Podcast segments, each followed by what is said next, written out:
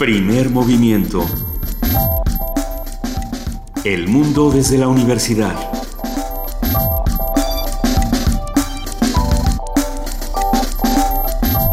Buenos días a todos los que nos están escuchando a través del 96.1 de FM Radio UNAM.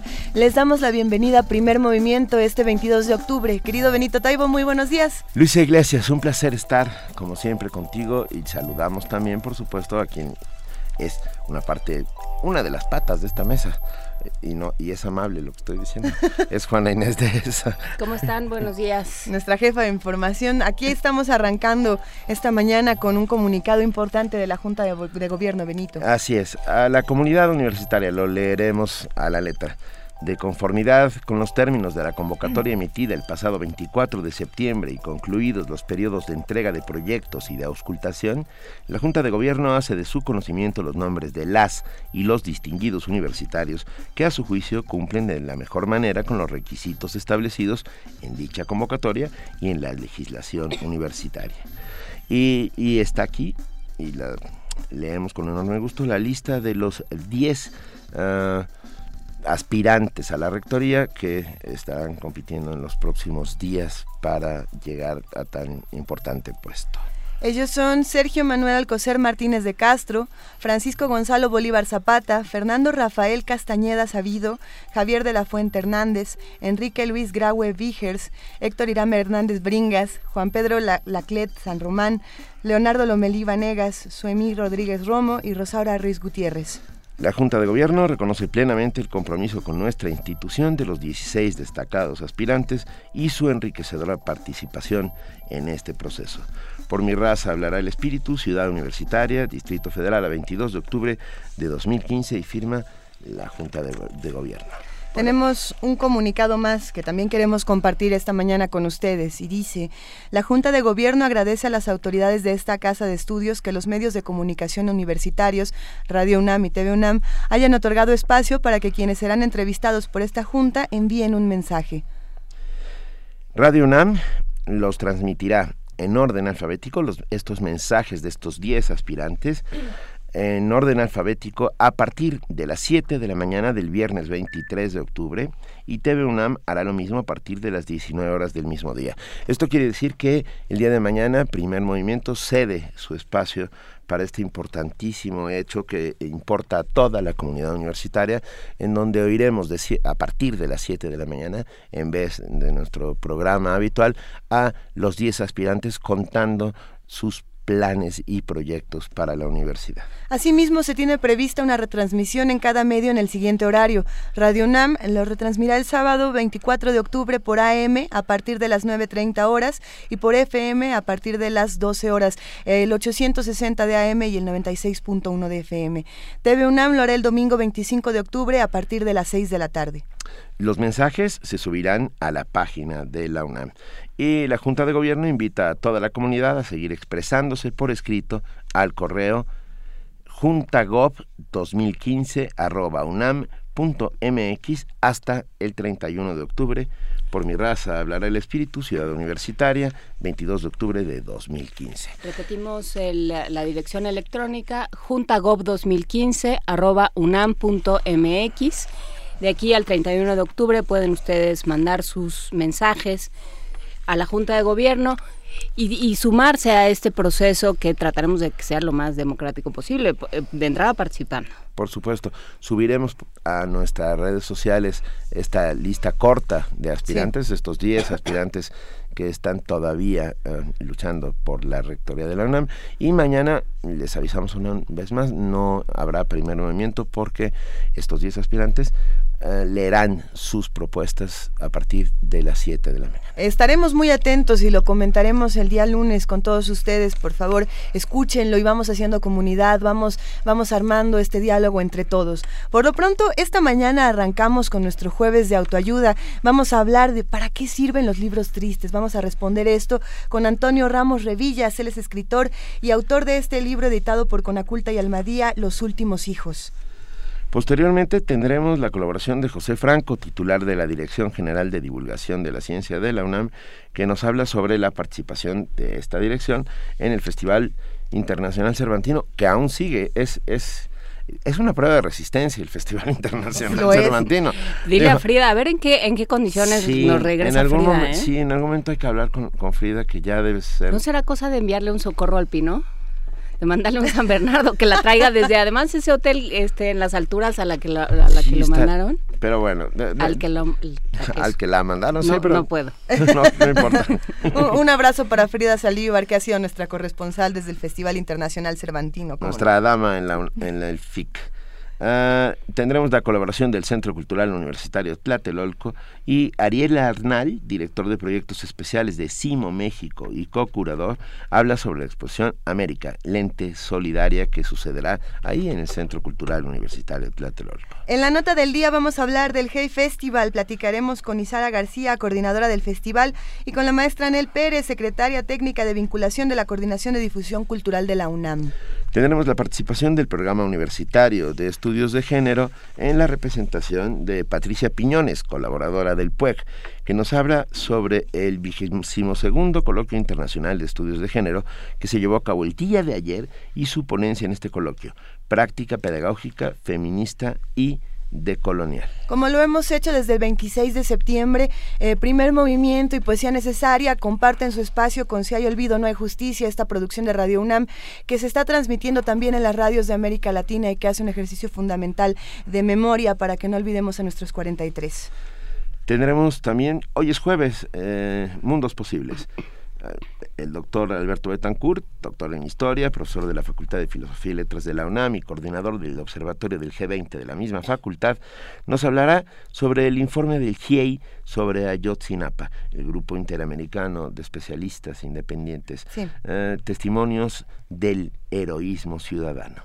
Eh, no se lo pierdan, de verdad, siempre que hay mundos posibles, hay la posibilidad de ver justamente el mundo de otra manera, desde otros ojos. También vamos a hablar con el doctor Luis de la Barreda Solórzano del Programa Universitario de Derechos Humanos, quien va a hablar sobre el proyecto de resolución del ministro Arturo Saldívar sobre el cultivo y el consumo de la marihuana, algo que hemos hablado desde hace ya eh, varios meses y que sigue aquí en la mesa, hoy más importante que nunca. La ONU en Radio UNAM, hay este concierto de aniversario del que le hemos venido hablando todos estos días, es, sucede el día de mañana el sábado es el, es el, el sábado y, tendremos cinco pases dobles para él. Ya se los diremos en, en un ratito cómo acceder a ellos.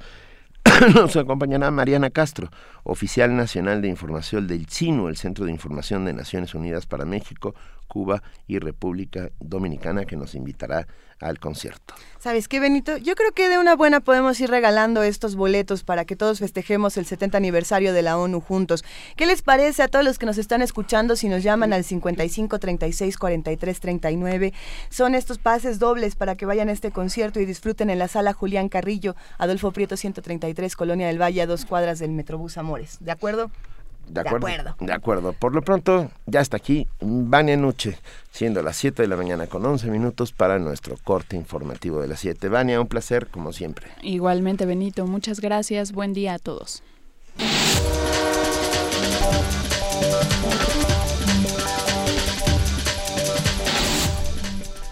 Iniciemos con información nacional. La Procuraduría General de la República informó de la detención de nueve presuntos participantes en la fuga de Joaquín El Chapo Guzmán. Entre los detenidos se encuentran su abogado, un cuñado y el coordinador de la construcción del túnel. Cabe señalar que el ejército y la marina mantienen un cerco militar en el llamado Triángulo de Oro en los límites entre los estados de Chihuahua, Sinaloa y Durango para la recaptura del narcotraficante.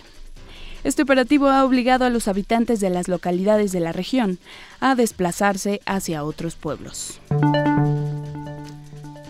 Un juez penal de Iguala Guerrero autorizó la exhumación del cuerpo del normalista de Ayotzinapa, Julio César Mondragón, para determinar las causas de su muerte. Para ello, el juez César Abraham Calderón envió un exhorto para que su homólogo de Tenancingo, Estado de México, determine la fecha en que los peritos forenses internacionales y de la PGR realicen la extracción del cuerpo. El juez dijo que la defensa de los familiares del normalista solicitó que se le realice una nueva necropsia debido a que están inconformes por el resultado del peritaje que realizó la PGR en el sentido de que la causa de muerte de Julio César Mondragón fue por ataques de animales de la zona.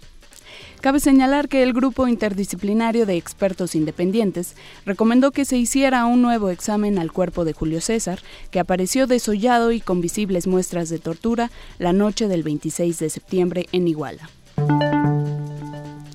En una reunión bilateral con México, el gobierno de Estados Unidos reconoció el acuerdo con el grupo interdisciplinario de expertos independientes para el relanzamiento del caso Ayotzinapa. En un comunicado conjunto, la Cancillería mexicana y el Departamento de Estado señalaron que se reconoció el reciente progreso sobre el caso.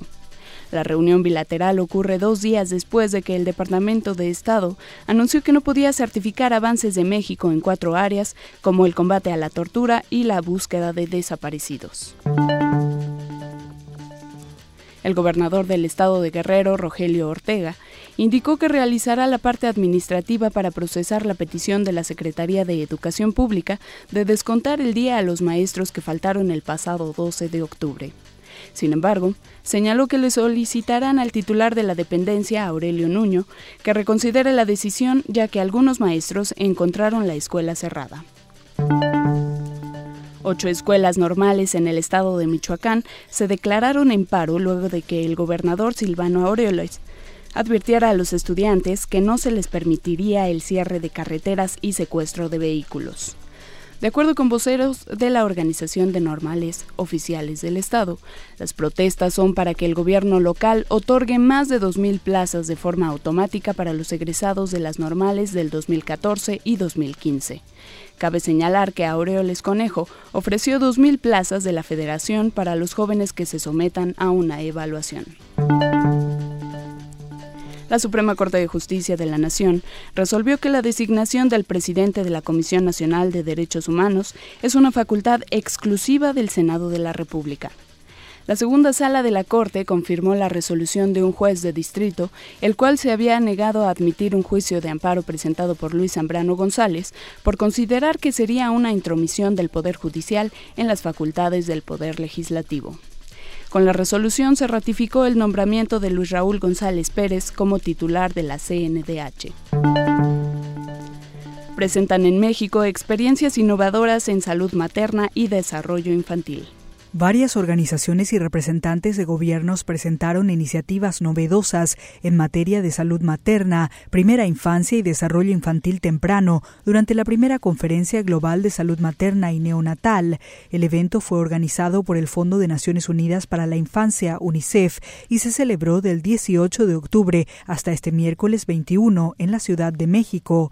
Algunas de las experiencias presentadas fueron el proyecto Próspera Digital del gobierno mexicano, a través del cual las mujeres reciben y envían mensajes de texto vía celular con datos que ayudan a prevenir emergencias obstétricas.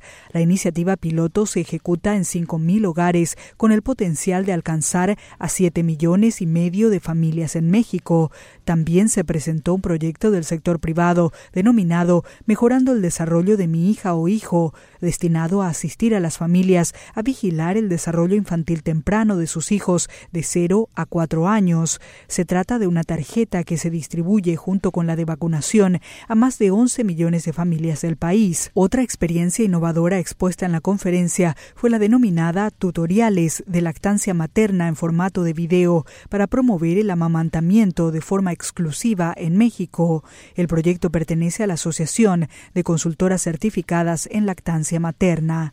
Rocío Franco, Naciones Unidas, Nueva York.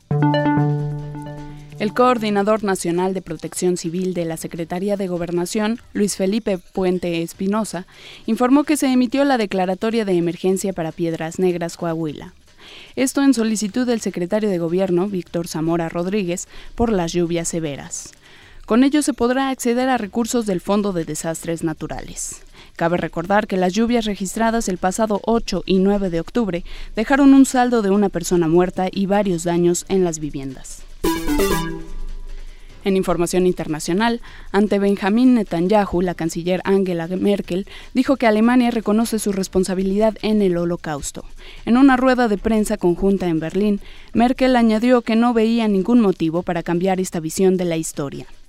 Esto luego de que el primer ministro de Israel afirmó que Adolfo Hitler decidió exterminar a millones de judíos porque así se lo pidió el mufti de Jerusalén, Jajamín al-Husseini. Posteriormente, y antes de viajar a la capital alemana, Netanyahu rectificó al señalar que Hitler es el responsable de la solución final del exterminio de los 6 millones de judíos. Él fue quien tomó la decisión. Tenemos más información en con Radio Naciones Unidas. La ONU calificó este miércoles como impensable la idea de que los palestinos hayan inspirado el holocausto contra los judíos, como lo planteó el primer ministro de Israel Benjamín Netanyahu. Al responder a una pregunta de la prensa sobre la postura de Naciones Unidas frente a estas declaraciones del premier israelí, el portavoz del organismo mundial fue enfático. Cualquier sugerencia de que el holocausto contra los judíos haya podido ser inspirado por palestinos, musulmanes o alguien más que los nazis es impensable, subrayó Farhan Haq. Ayer martes, Netanyahu dijo en una asamblea de dirigentes sionistas que el muftí de Jerusalén, Aj Amin el-Husseini, incitó a Adolf Hitler en 1941 para que llevara a cabo esa atrocidad.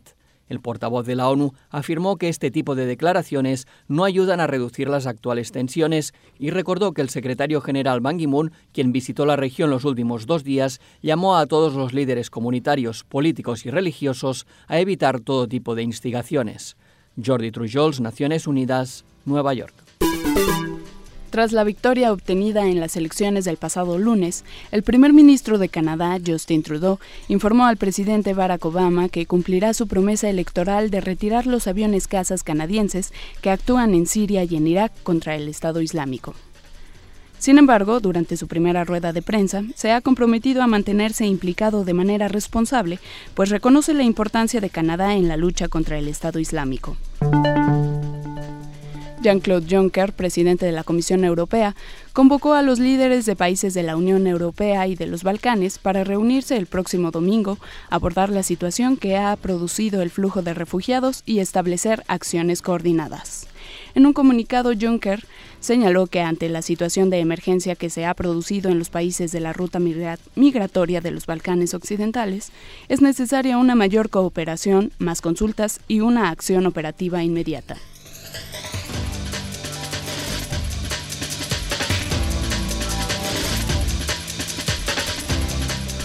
Muchísimas gracias, Vania Noche, por este corte informativo de las 7 de la mañana. Nos escuchamos a lo largo del programa. Que tengas un gran día. Claro que sí. Muy, muchas gracias. Buen día a todos también. Buen día.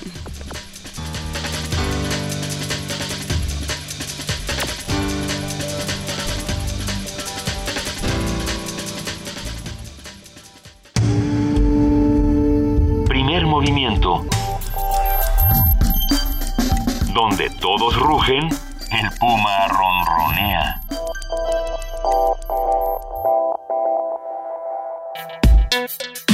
Jueves de autoayuda. Arrancamos nuestro jueves de autoayuda a las 7 de la mañana con 21 minutos. Vamos a hablar de los libros tristes y de para qué sirven estos libros. Eh, el escritor Antonio Ramos Revillas aborda el tema de la paternidad y la pérdida de los hijos en su más reciente novela editada por Almadía y con la culta Los últimos hijos. La novela narra la historia de una pareja que pierde un hijo y busca la manera de recuperarlo y de vengarse. La temática se enfoca más en la paternidad, a diferencia de otras, de otras obras en las que tratan el tema de los hijos y hablan más desde el punto de vista de la maternidad. A decir del autor, la novela es un viaje a través de la venganza hacia la propia vida que en ocasiones nos despoja de lo más preciado. Se encuentra con nosotros pues... Antonio Ramos Revilla, con quien platicaremos sobre la pérdida y la construcción de personajes huérfanos en su novela Los últimos hijos. Muy buenos días, Antonio. Hola, muy buenos días, ¿cómo están? Estamos muy bien, ¿tú cómo estás tú? Bien, pues aquí, aquí de visita y en la Ciudad de México y pues viendo muchas cosas, hablando mucho de la novela que una cosa es escribirla y otra cosa es hablar de ella. Sí, no, bueno, esa es la, querido, eso se llama trabajo. Eso se llama trabajo. La parte divertida fue escribir la, la parte divertida ya pasó. Ahora véndela, chulo.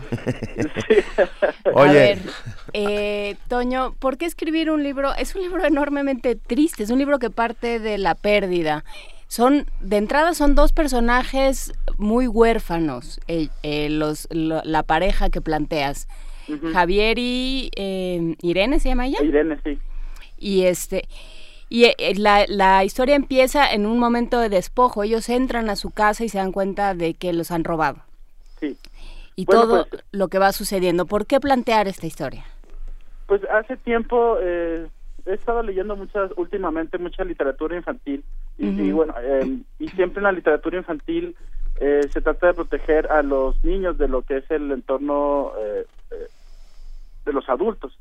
Pero de pronto me di cuenta que también en la literatura para adultos, de pronto había em, una literatura que estaba más hablando de ciertas cosas contemporáneas que eran como más ligeras y un día llegó el tema de, la, de, los hijos, de la pérdida de los de ellos y me dije, ¿por qué no tratar de hablar de esto? Porque al final de cuentas leemos para arriesgarnos, pero también leemos para para hacer un contrapunto con nuestras propias vidas. Entonces, eh, de ahí surgió un poco la novela, eh, esta historia triste, que yo creo que le permite al lector al terminarla, eh, pues darse cuenta que, que a pesar de, de lo terrible que estén las cosas, no pueden estar tan terribles como puede ocurrir en alguna ficción. Estos personajes, como bien dices, empiezan con una em, un momento de despojo porque llegan a su casa y descubren que los acaban de robar y desde ahí va eh, van emergiendo, digamos que las cosas que ellos esconden en casa y que tienen que ver pues con sus dolores, con sus frustraciones y con el anhelo de una vida que que también a todos se nos dice que debe que debemos tener, es decir, estudiar, encontrar una una pareja, tener hijos, eh, un buen trabajo estable, pero ¿qué ocurre cuando todas esas cosas no se cumplen? Uno siempre parece que el tren de la vida está hecho eh, porque sí, pero pero no nos enseñan cuando eh, o nadie nos, nos advierte que en ese tren de la vida de pronto se van a, a, entrometer algunas algunos momentos de la muerte. Si una mujer pierde a su marido, se le llama viuda. Si un eh, hijo pierde a su padre, se le, se le llama huérfano. Así es. Pero no hay ninguna palabra para aquellos que se quedan sin sus hijos. No existe. La no, y estuve buscándola mucho para ver si y en algún momento incluso de la escritura de la novela me dice bueno no existe la palabra tengo que buscarla tengo que imaginarla pero no no, no logré dar con, con, con ninguna este y preferí solamente nombrarlo de hecho la novela en una versión previa se llamaba lo que no alcanza nombre este porque claro. es es curioso que esto que es tan doloroso no eh, no, no, logremos tener en español una palabra para sí, No podamos nombrarlo, ¿no? Que es, porque, pues porque está fuera de toda lógica. Se supone que los ritmos eh, biológicos y de la naturaleza eh, no, no deberían permitir que los padres pierdan a los hijos. No está dentro de la lógica de la naturaleza. Sí, hay, hay este, a mí me encanta mucho el cine y hay una película que vi hace, hace varios meses, la de Interestelar, y al final, eh, pues esta es una película de viajes en el tiempo y el espacio y todo eso. Y al final el personaje le dice a, su padre que ha vuelto del espacio todavía joven y ella ya es una anciana. Le dice, bueno, es que eh, tú vete, yo, eh, que mis hijos vean cómo muero, pero tú, tú no me veas morir a mí. Sí, es un tema, y además es un tema que creo que está eh, incrustado en, el miedo de todos los, los, los seres humanos. y sobre todo de todos los padres perder al hijo que acabas de tener o que no no logra no, que no logre nacer el hijo que estás esperando. Yo eh, solamente de, de, imaginarlo siento escalofríos este pero al final de cuentas creo que todo eso está todo esto de todo eso eh, debemos sacar algo. No podemos pasar por la experiencia del dolor sin sin, sin recuperar algo por por muy paradójico que eso suene. Y en ese sentido Perdón, es que hace rato tuve un encuentro cercano con, con un, pedazo de pan, con un pedazo de pan. Perdón. Eh, no, en ese sentido, ah, qué bueno que hablabas de la literatura infantil, porque la literatura infantil en realidad tiene momentos enormemente crueles. No, y triste es bueno. Hablando de pedazos de pan, no sé si te acuerdas de unos eh, huerfanitos a los que dejan en el... Ah, bueno, ni siquiera... Sí, son huerfanitos, no tienen mamá. A los que dejan en el bosque porque ya no los pueden alimentar. Entonces, eh, los dejan a que se mueran. A eso los dejan. Pero bueno. la, experiencia del dolor es está eh, un poco disminuida porque porque te digo todo el mundo quiere ser feliz y además no quiere pasar por el no, no quiere pagar algo a cambio este pero, creo que es la experiencia humana más más este que nos deja más enseñanza y aunque la novela no está escrita con el afán de enseñar ni de moralizar yo yo espero que al, al terminar de leerla la gente o los lectores digan eh, wow, aquí hay algo con, la, con lo cual yo no he lidiado, o tal vez con lo que sí he lidiado, y, y me, y me pone en diálogo. Creo que la literatura es lo que debería hacer por sobre todas las cosas, más que enseñar, poner en diálogo a la gente consigo mismo. La literatura está llena de huérfanos. Ah, podemos encontrarlos desde Oliver Twist. Son muy convenientes porque los papás estorban. Hasta, estorban muchísimo. Sí, pero... Para fines de correr aventuras. claro, tiene, los papás estorban. se convierten en un personaje dramático uh, con implicaciones importantes, pero... Campbell ya pero, lo diría. Pero hay pocas en donde suceda lo contrario. Mira, nos escribe Gustavo Martín eh, grandísimo violonchelista y amigo de, este programa, y dice, Arrigo Cohen explicaba que se podía ser huérfano de padre o huérfano de hijo. Fíjate qué curioso. Sí, pero no es igual. Pero no, es, no es igual, pues. Ahora, ¿para qué sirven los libros tristes, Antonio Ramos? Pues em, a mí me gustan mucho los libros, digo, además de que este salía así, a mí me gusta mucho leer literatura triste. Eh, y creo que sirve porque al final me reconforta. Em, uno, uno después de, escuchar una gran tragedia o de leer una, una, una novela muy triste, eh, creo que el resultado en el lector es, es lo opuesto al, al, motivo por el cual se escriben este tipo de novelas. El, al final el lector, eh, como decía, me parece que encuentra una especie de paz. Estaba leyendo el otro día Vida y Destino, esta novela maravillosa rusa sobre la guerra, eh, la Segunda Guerra Mundial, y es, ocurren cosas terribles en la historia. Pero en cuanto cerraba el libro, eh, a, mí me pasaba que pues me daba cuenta que estaba en mi casa, que estaba junto en mi sillón y que había otra otra forma de, de comprender la vida.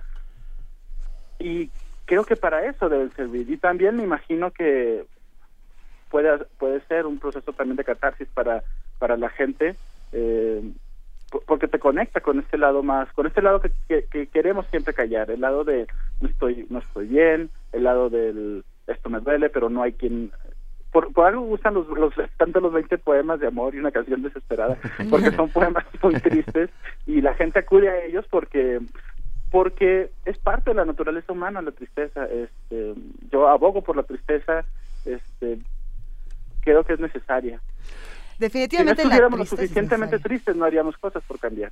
Y a veces me, parece que nuestro país no está lo suficientemente triste y por eso no cambia. Ahí mencionas algo muy interesante, Antonio, eh, lo que está pasando actualmente en nuestro país, la realidad del país. Eh, recientemente, no, no, hace mucho tiempo, la UNICEF sacó este estudio donde dice que México es el país en el que eh, los niños menores de 14 años son los que más sufren a abuso sexual, abuso físico y bueno, que son asesinados por sus padres. En México es el país donde más ocurre esto.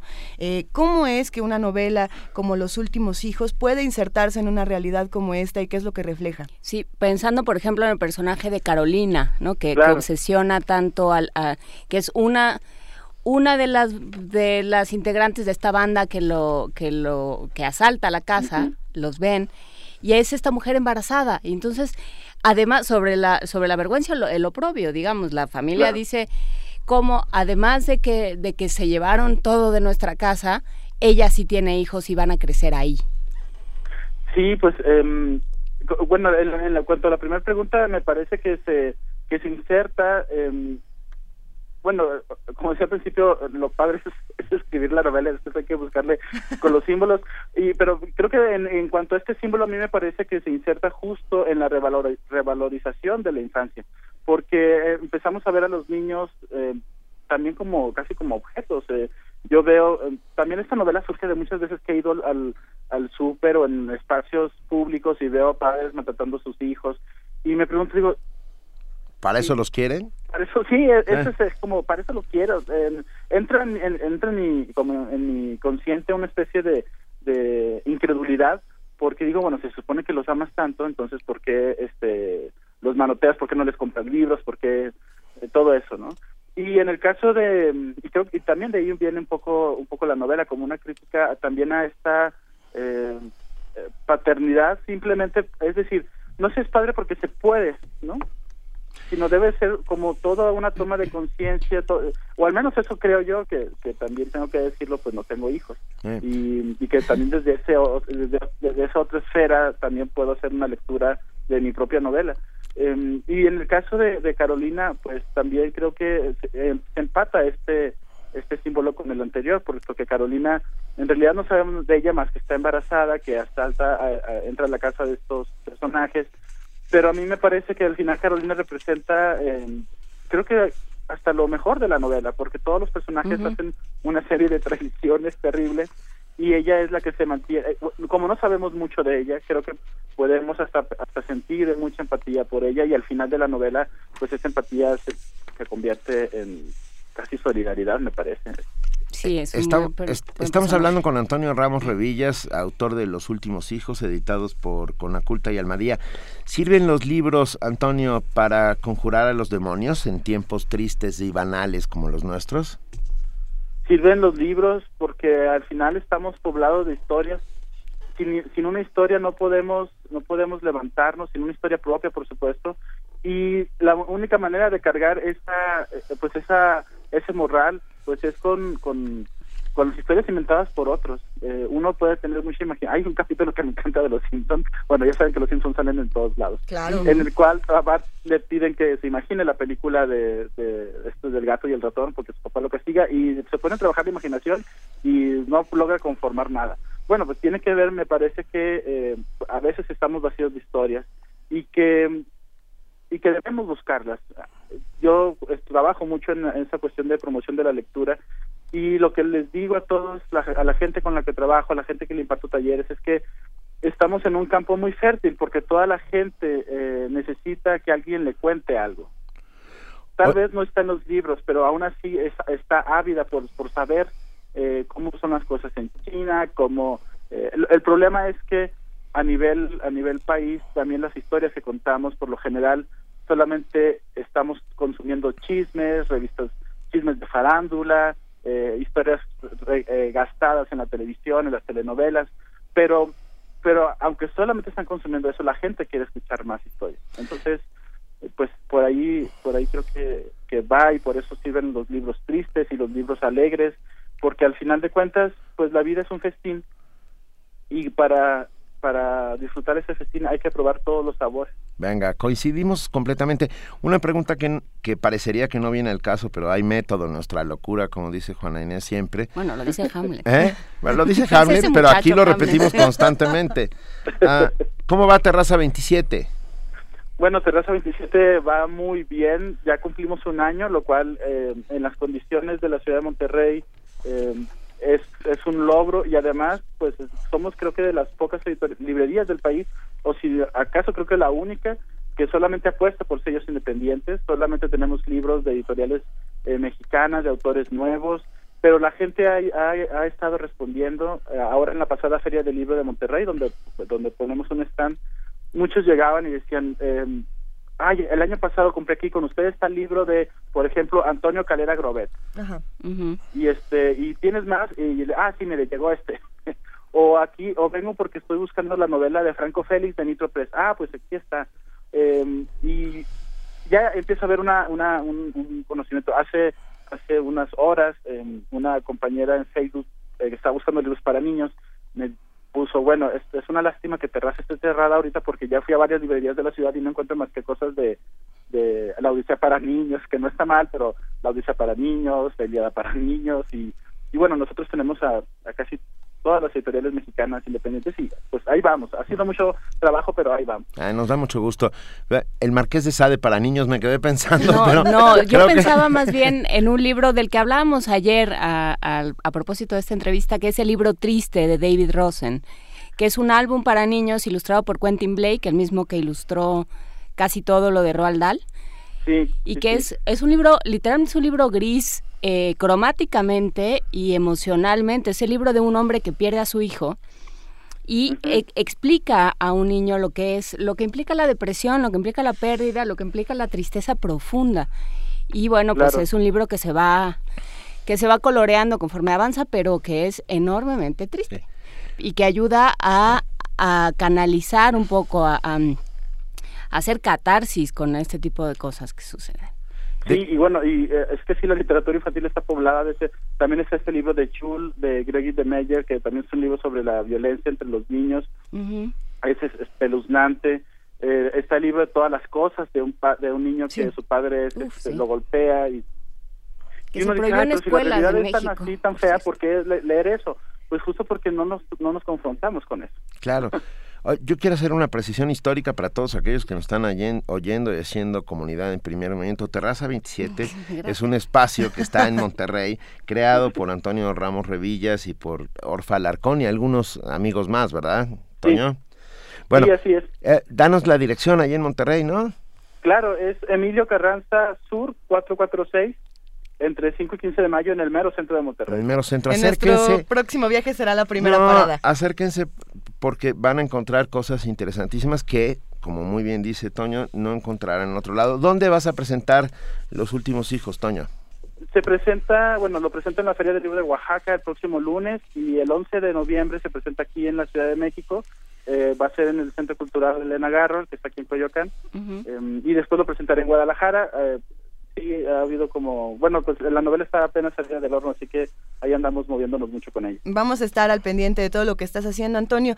Hay, hay, una, hay una parte interesante eh, que me llama mucho la atención de los últimos hijos. Generalmente cuando pensamos en los hijos que pierden a sus padres, hay, hay una, una suerte de, de saudade, una melancolía profunda, pero también está el otro lado y los personajes con contradicciones siempre vienen a, darnos una patada en, en la cara, literal. Y no se me quedo pensando, por ejemplo, en El Anticristo de Lars von Trier donde oh. los padres eh, no soportan esta pérdida, pero no la soportan porque tampoco deseaban ser padres y porque esta pérdida también representa eh, una libertad que, que, nadie quiere decir, esta cosa eh, tan, tan oscura que no queremos confesar, que nos cuesta tanto trabajo ser padres, que estamos dispuestos a matar a nuestros propios hijos, ¿no? ¿Qué opinas de eso? Sí, bueno, ah, pues en la novela, fíjate que me pasó lo mismo cuando estaba, siempre fue este motivo de recuperar lo que tenían y de pronto, como faltando unas tres cuartas partes para que se acabara, perdón, una, una faltando unas 25 páginas para que se terminara la novela, eh, surgió la idea de que el personaje dijera, ay, como que ya me cansé, como que no quiero esto. Y para mí fue una contradicción, eh, pues, muy grande, porque toda la historia la había estado construyendo desde la pérdida, desde, el, coraje.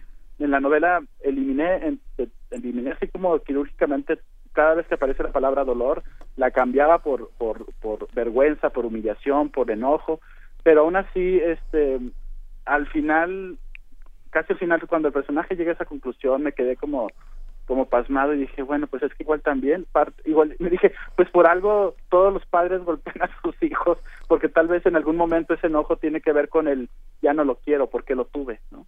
Cuando la vida aparentemente sin hijos puede ser mucho más feliz, tienes más dinero, viajas más, tienes más libertades. Es, lo que me dicen mis amigos que no tienen hijos y que no quieren tenerlos, ¿no? también eso me llamaba la atención, porque ahora está tan de moda entre un sector de la población, un sector que ha estudiado, que tiene acceso a, digamos que a un tipo de cultura, porque todos ellos, la mayoría dicen, no, ya no quiero tener hijos, ¿para qué? Digo, bueno, pues es que no sé, como me parece muy interesante también ese, ese, ese fenómeno. Y ese tipo de conflictos. tengo perros. Exacto. ese tipo de conflictos deben tratarse en la literatura, porque ahí es donde uno puede encontrar sus propias contradicciones y sus demonios más eh, oscuros y profundos. Entonces va a ser un ejercicio interesantísimo que todos los que nos están escuchando lean Los últimos hijos de Antonio Ramos Revillas, publicado por Almadía y Conaculta. Ha sido un placer platicar contigo esta mañana, Antonio. Igual, lo mismo digo, siempre es un gusto platicar con ustedes. No, hombre, te mandamos un enorme abrazo y nos veremos, nos veremos en algún lado, en Oaxaca, en Guadalajara, ahí por ahí estaremos. Seguro que sí. Ahora, y, y, mucha suerte con Terraza 27. Muchas gracias también a ustedes por, por, por mencionarlo y, y pues ya nos veremos y nos daremos un abrazo. Órale, pues. Primer movimiento. Donde todos rugen el puma ronronea.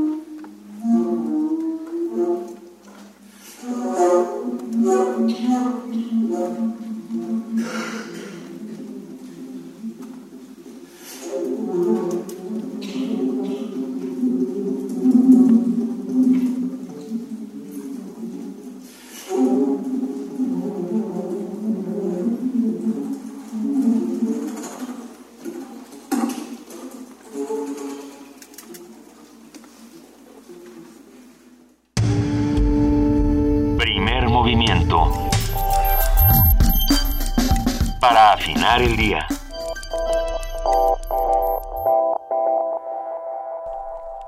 Son las 7 de la mañana con 49 minutos y esto que acabamos de escuchar es el segundo movimiento tetracro Matas, concierto para flauta amplificada y orquesta. Esto es un estreno mundial que sucedió en el Festival Internacional Cervantino. Sí, que es una mezcla entre música de Jan Sibelius y de Enrico Chapela. Eh, Sí. eh, Fue grabado por nuestra compañera Frida Saldívar, que sigue en Guanajuato metiéndose en todos los rincones. O y eso pensamos. O eso- si usted ha visto a capaz- Frida Saldívar, capaz que no está en Guanajuato. No, no, Frida Saldívar todos los días desde su cuenta Sí, de claro Periscope sí. nos manda imágenes, videos de todo lo que ocurre. Métanse a su cuenta para visitar el, el Cervantino Sí, de pero a ver, pero manda, manda así con, como con un periódico o algo así para que sepamos que ahí sigue. O todo pudo haber Frida. Saldívar, necesitamos una prueba de vida. Necesitamos que nos digas que ahí estás, Frida Que Saldívar. salgas con el AM de León entre las manos para saber que... En, en un momento Frida Saldívar nos va a sorprender con, información, ya verán. Por cierto, hablando de información, el Hey Festival y la, y la Dirección General de Literatura de la UNAM Presentan. Presentan. Este próximo domingo, 25 de octubre a las 5 de la tarde en la sala Miguel Covarrubias del Centro Cultural Universitario, una conversación entre Jan Teller, ustedes saben quién es Jan Teller, es la autora, la autora eh, danesa que escribió un par de obras que conmocionaron al mundo de alguna manera, todo y luego nada. Si no han leído todo o nada, háganlo porque de Que verdad son muy chiquitas. Sí, muy chiquitas. Todo a mí me sorprendió enormemente. Es casi una vuelta de tuerca a la Henry James. Eh, increíble. Eh, es una historia que parte de una pequeñísima anécdota de un niño que se sube a un ciruelo y, y todo lo que eso desencadena. Se sube a un ciruelo y no se quiere bajar. Eh, y a partir Hace de... bien, y a hace bien. sí. Eh, es muy impresionante. Bueno, eh, la conversación entre Jean Teller y José Ovejero. José Ovejero es un escritor español eh, que, que pasó de la novela policíaca en algún, en algún momento hacia, hacia otros terrenos mm, importantísimos. Ah, venga, van a estar los dos, Jean Teller y José Ovejero, y, sobre- conversarán sobre la ética de la crueldad en el, en el marco del Hay Festival en en la sala Miguel Covarrubias este domingo a las 5 de la tarde. Vale la pena. La ética de la crueldad es un tema. porque ni todos los padres le pegan a sus hijos, ni ningún padre debe ni nadie. debe pegarle a, nadie. En ese momento, por supuesto, en ese momento cuando cuando sucedió este bonito momento todos dijimos no, no. Es más, a los mi padre decía algo muy bonito, dice, a los niños no hay que educarlos, hay que quererlos.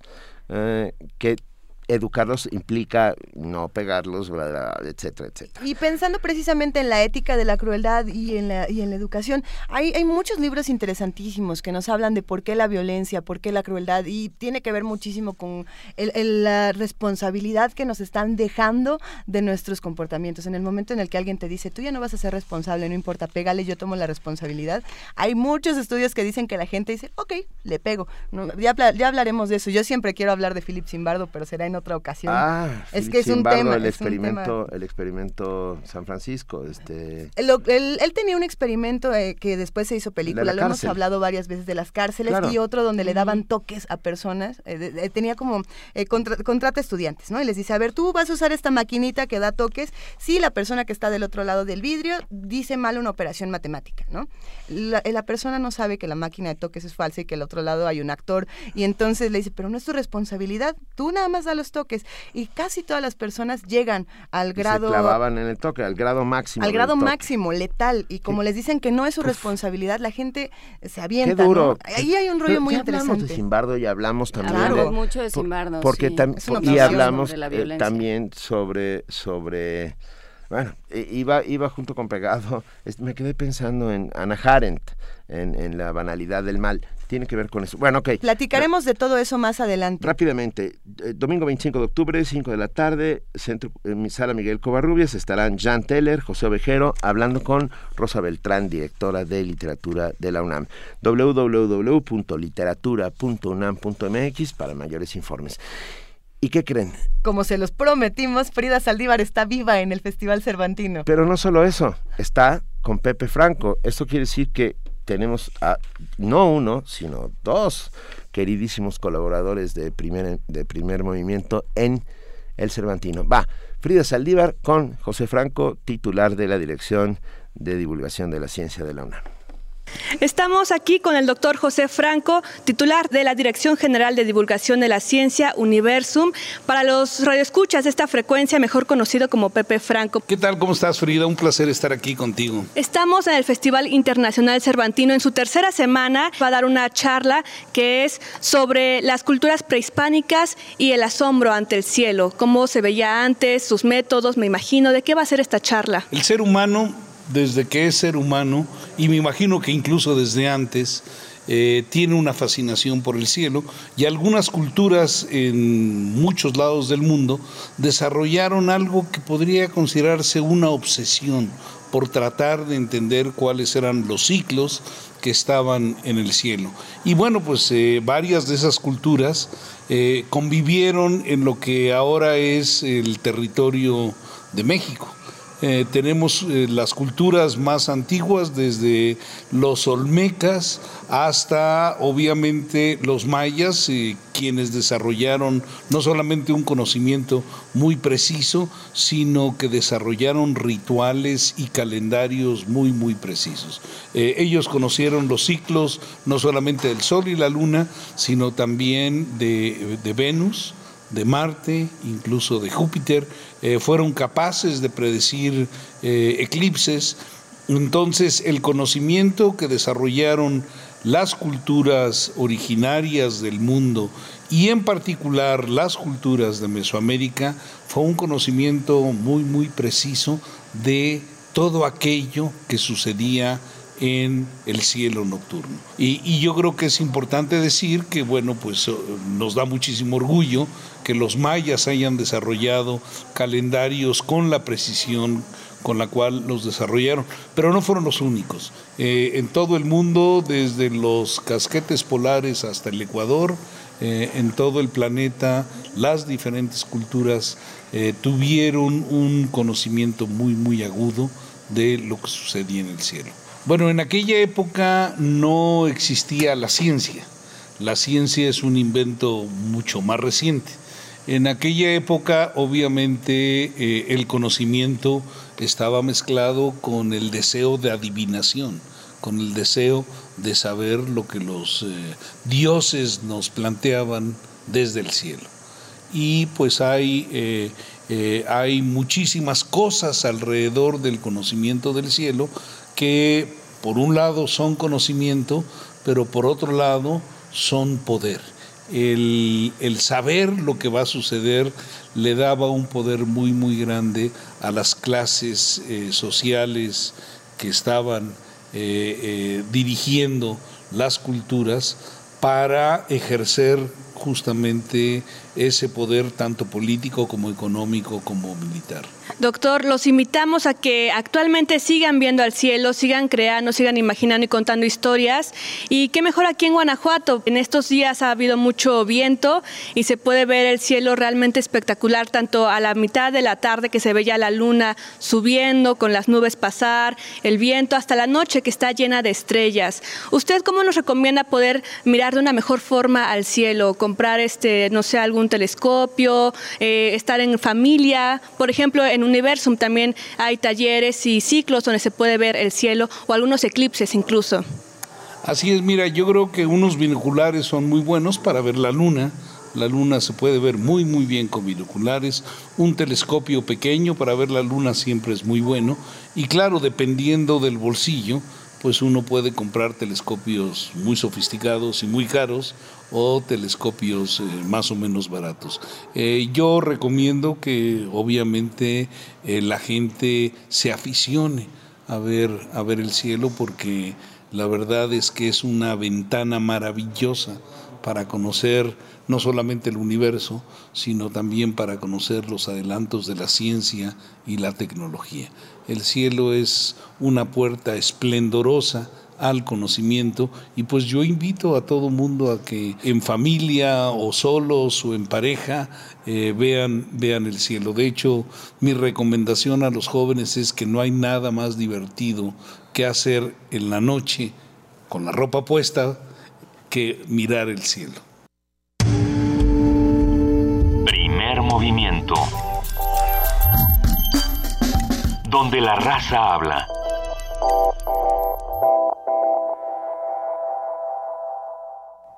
Hay cultura, ciencia, medio ambiente y educación, artes visuales y política. ¿Dónde? Hay Festival 2015. Tres días de charlas, conversaciones y debates con las figuras que están cambiando entornos. Más de 100 invitados nacionales e internacionales te esperan del 23 al 25 de octubre en diversos puntos de la ciudad.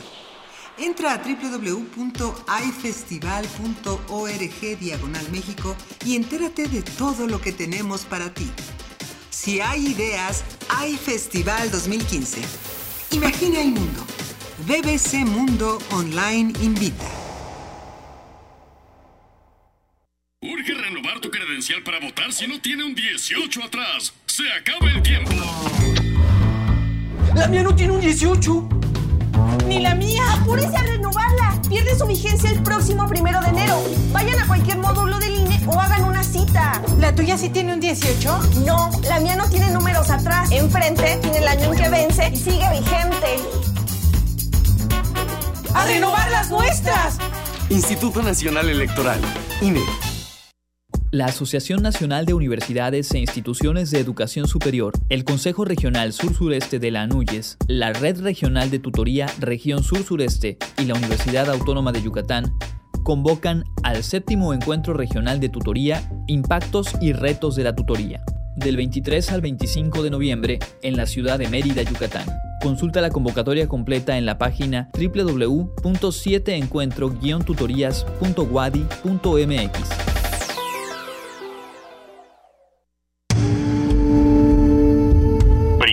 movimiento. Información azul y oro. Son las 8 de la mañana con un minuto. Le damos la bienvenida de nuevo a Vania Nuche para este corte informativo. Buenos días, Vania. Hola, Luisa, de nuevo. Muy buenos días a todos.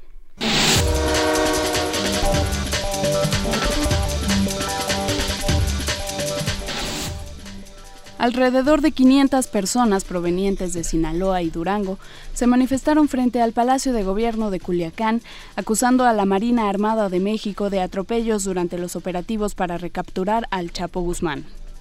Los manifestantes llegaron en camiones y se reunieron en la explanada del Palacio de Gobierno con mantas y cartulinas. Algunos de ellos aseguraron que recibieron 300 pesos por asistir al plantón, pero no revelaron quién o quiénes realizarían el pago. El gobernador de Oaxaca, Gabino Cue, determinó, determinó cambiar la sede del Centro Cultural de Convenciones de Oaxaca. A través de un comunicado indicó que la decisión es para garantizar la unidad de la sociedad oaxaqueña. Cue señaló que su gobierno reafirma su compromiso y vocación democrática al asumir una decisión de Estado que ofrezca una respuesta integral, responsable y congruente a todos los sectores de la sociedad civil. Cabe señalar que los artistas plásticos Francisco Toledo y Sergio Hernández habían denunciado que la obra sería edificada junto a un hotel del que es accionista el secretario de Turismo de la entidad, José Zorrilla de San Martín Diego. El PAN solicitó a la Sala Tribunal Electoral del Poder Judicial de la Federación la anulación de la elección de gobernador en Colima. En conferencia de prensa, el presidente del partido, Ricardo Anaya, mostró audios que evidenciarían la intervención directa del gobernador en la elección, lo cual es una causal de nulidad en la constitución local. El senador Miguel Barbosa pidió al Congreso de la Unión actuar con responsabilidad y ser congruente con la situación del país a la hora de aprobar el paquete económico.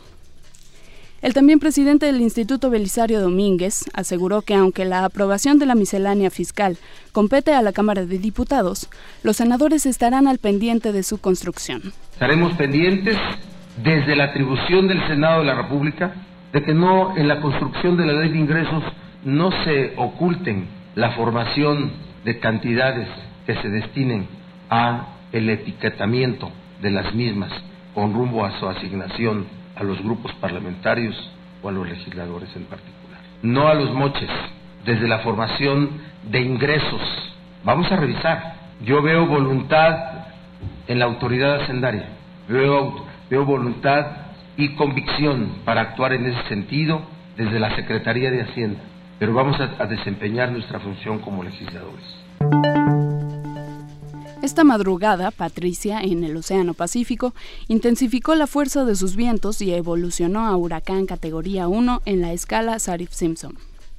El sistema se ubicó aproximadamente a 365 kilómetros al sur-sureste de Acapulco Guerrero y a 630 kilómetros al sur-sureste de Manzanillo Colima, con vientos máximos sostenidos de 120 kilómetros por hora y rachas de hasta 150.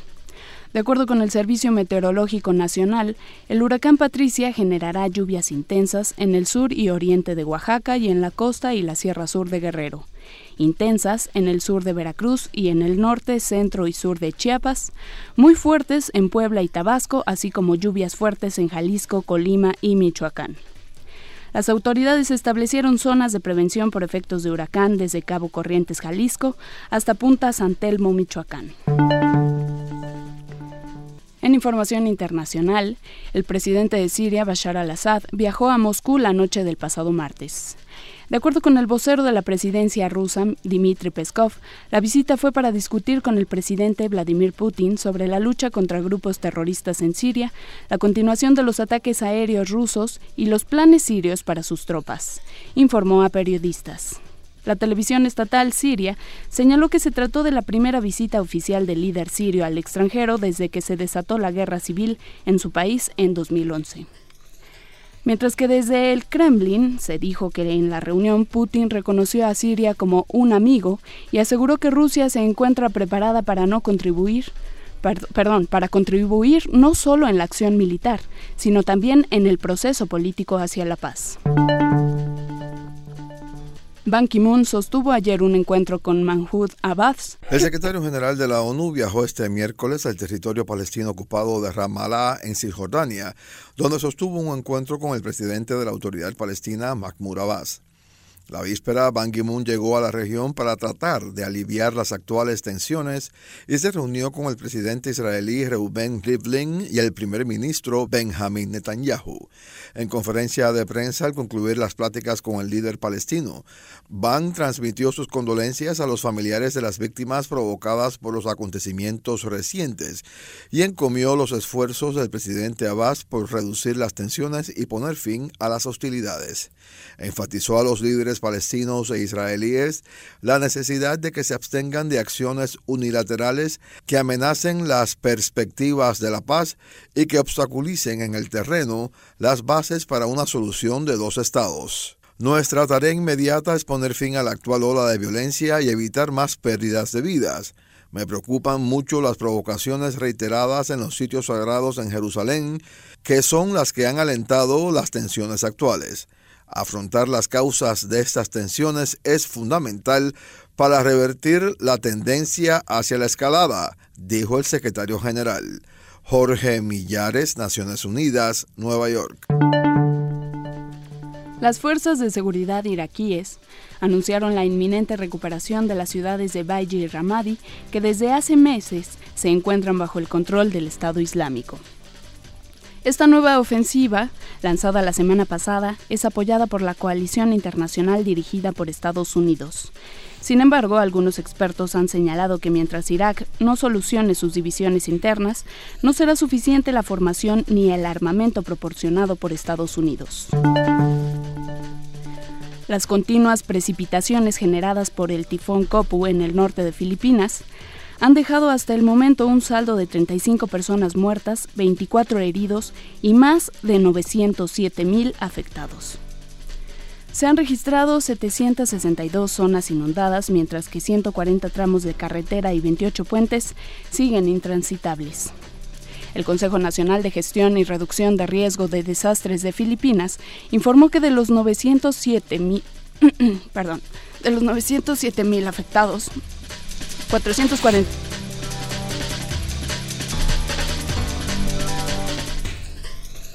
Informó que de los 907.000 afectados, 443.000 se han desplazado y 112.000 son atendidos en centros de evacuación.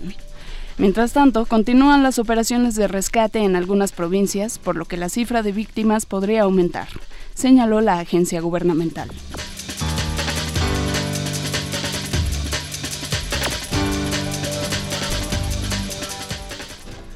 Son las 8 de la mañana con 9 minutos. Muchas gracias a nuestra compañera Vania Nuche, que sobrevivió a este corte informativo. Mm. Muchas gracias por estar esta mañana con nosotros. y Gracias a todos. Nos seguimos viendo durante el día. Claro que sí, muy buen día. Buen día, Vania.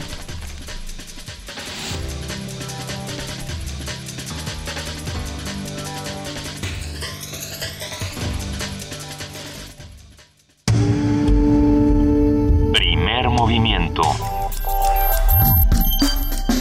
Donde la raza habla. Ya está en la línea Ariel Arnal, de uno de nuestros amigos del Centro Cultural Universitario Tlatelolco. Él es director de proyectos especiales. ¿Cómo estás, Ariel Arnal? ¿Cómo va todo? Eh, muy bien, buenos días, Luisa, Benito, Juan Inés, ¿cómo están ustedes? Estamos muy bien y contentos de hablar contigo, Ariel.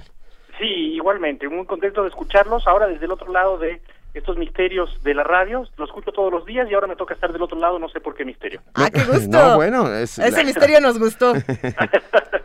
Oye, Así es. ¿qué es qué es América Lente Solidaria, Arna- Ariel? Eh, eh, América Lente Solidaria es una exposición que surge idea de Tlatelolco, eh, muy en la vocación de, de- de Tlatelolco, que es eh, documentar y dar cuenta de los movimientos sociales en América Latina en los años 60, 70 y 80. Y remarco lo de América Latina, porque de repente me preguntan mucho con este ombliguismo nacional que solemos tener con el que nacemos, ¿no? Dice, bueno, ¿y México dónde quedó? Yo siempre digo, ahora México está en la planta de arriba, en el memorial, ¿no? Justamente. Y lo hacemos a través de la fotografía. Eh, todo el acervo fotográfico, todas las fotografías que se muestran son del centro de la imagen, que fueron del Consejo Mexicano de Fotografía y que este año pasaron en propiedad del centro de la imagen. Y lo estamos coordinando la exposición desde Simo México, desde la división de Simo eh, Cultura, justamente. Cuéntanos, ¿qué es lo que podemos ver en América Lente Solidaria? ¿A ¿Qué nos vamos a enfrentar? Eh, mira, lo primero que tratamos de hacer es eh, mostrar lo que eran los movimientos eh, sociales en aquella época, tratar de identificar cuáles eran los elementos que más importantes y que hoy nos hacen falta, porque la historia, si no te sirve para la vida diaria, pues eh, no es más que narración y puro cuento, diríamos, ¿no? Que está muy bien, pero para otra cosa, ¿no? Y eh, lo que tratamos de hacer es eh, rescatar algunos elementos y el que más nos, rescata, nos, nos sobresalía permanentemente, ¿no? Que, que, que asomaba así la cabeza o la aleta de tiburón, era justamente la solidaridad. Algo que hoy aparentemente hemos perdido, afortunadamente no, pero que se le ha cambiado el nombre porque en los años 90 eh, a principios del año 2000, la palabra solidaridad pues fue quedando como marcada, marcada como un estigma, esto, ah, un antiguo revolucionario, ¿no? Eh, como que no era algo que eh, parte identitaria de, de, de, tu propio ser. Nosotros decidimos rescatarla a partir del ejemplo que eh, de los movimientos sociales de esta época y concretamente de los fotógrafos. ¿Qué hacían los fotógrafos en aquella época? Son los fotógrafos más importantes de América Latina, así de ese nivel. Tenemos a Corda, a Marucha, a Rodrigo Moya, eh, a los grandes fotógrafos y a las grandes fotografías, por supuesto. Siempre con material del Consejo Mexicano de Fotografía. Ese fue nuestro límite. Ah, qué maravilla. hay, hay, que recordar que Alberto Corda es el autor de esa famosísima fotografía que le dio la vuelta al mundo y se la sigue dando y se ha convertido en camisetas, afiches, pósters, eh, motivos, que es la foto de Ernesto Guevara de la Serna, el Che Guevara, en, eh, en eh, si mal no recuerdo, está, es que conozco la, la, el, la foto completa, porque solamente se le ve el, Exactamente, está editada. La, está, está editada la foto. Está, está parado eh, durante el sepelio de unos marinos que murieron en un, en un sabotaje en el puerto de La Habana. Así es, así es. Es justamente cuando eh, las cosas en Cuba, cuando Fidel decide dar un giro eh, definitivo hacia el socialismo, recordemos que el planteamiento original de él era eh, trataremos de convivir con la pequeña propiedad privada, ¿no? Sí. Y es en ese momento cuando las cosas, cuando el, atentado eh, a este barco francés eh, deja muchos muertos, y es el sepelio. Y es la última, además, es la última fotografía que se le suele tomar al Che en, antes de irse a Bolivia. Eh, esa foto la tenemos allí y la tenemos filmada por Corda, justamente, en la Wow. exposición, en un lugar especial, además, ¿no? Y mencionaste a- a un par más de importantísimos. eh, Sí, tenemos a, eh, a, a Marucha, por supuesto, eh, a Rodrigo, Mayito. Rodrigo Moya. Sí, sí, a Rodrigo Moya tenemos, es nuestro consentido nacional. Sí, por supuesto. Eh, nos lo vamos museográficamente, nos lo vamos a encontrar eh, con una gran sorpresa. Están las invitaciones y está en un lugar muy, muy, muy interesante y muy importante, porque tenemos una fotografía de él que se llama Juegos de Guerra, que es un niño. Eh, es el- durante la invasión norteamericana a Santo Domingo, 1965, y es un niño que está montado sobre un tanque, un tanque que, que se ha tomado el pueblo y que lo han rayado eh, con pintura, le han puesto pueblo, pueblo al tanque, y él está jugando con una pistola sobre eso. Entonces, para nosotros es muy eh, icónica esa foto de lo que representa la exposición, porque es la juventud, esta exposición va eh, dirigida a la juventud mexicana de hoy, eso es muy importante decirlo, eh, es la juventud, es la alegría, es la, la, la solidaridad del pueblo representada en ese tanque, que según nos decía el propio Rodrigo Moya, eh, días después sería volada por el ejército estadounidense, ¿no? Eh, pero sí, tenemos esos fotógrafos y justamente lo que queremos es recordarle a los jóvenes de hoy, en un país como el que estamos viviendo, ¿no? Eh, ayer yo los escuchaba en la radio y de repente eh, hablando de Blade Runner, de todo esto, desde, desde el Cervantino, y me sonaba como vivimos en estos tiempos apocalípticos, ¿no? Pero que siempre hay que rescatar el lado luminoso que solemos tener y ese hoy es la solidaridad. Nuestra intención es, a través de la fotografía, a través de los fotógrafos, los maestros de aquella época, y que lo siguen siendo hasta el día de hoy, tenemos una foto, por ejemplo, de un joven, joven, joven Valtierra, el balazo en Nicaragua, ¿no? Claro. Ajá. Y eh, eh, lo que queremos es mostrarle a los, a los jóvenes de hoy que hay herramientas, que hay herramientas para sobrevivir los peores momentos y que son esas herramientas que se pueden vivir con alegría en los peores momentos. ¿Desde cuándo en el Centro Cultural Universitario de Tlatelolco? Desde esta noche a las 7 de la noche, ahí los esperamos a todos.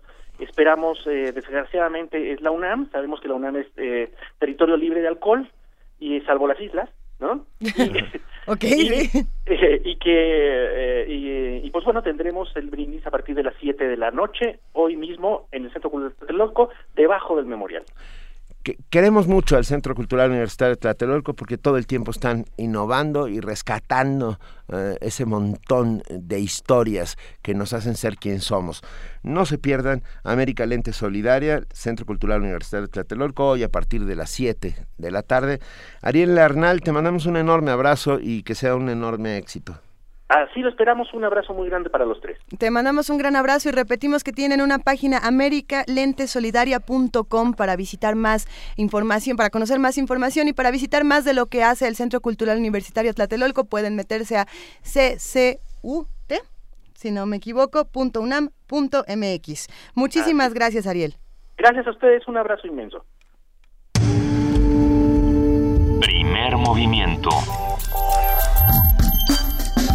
donde la raza habla.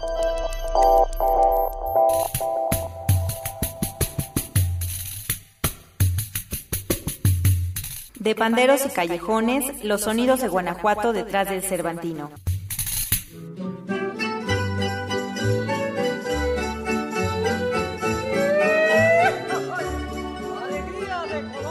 La ciudad de Guanajuato tiene aproximadamente 3.600 callejones de los cuales solo se recorren siete durante las famosas callejoneadas.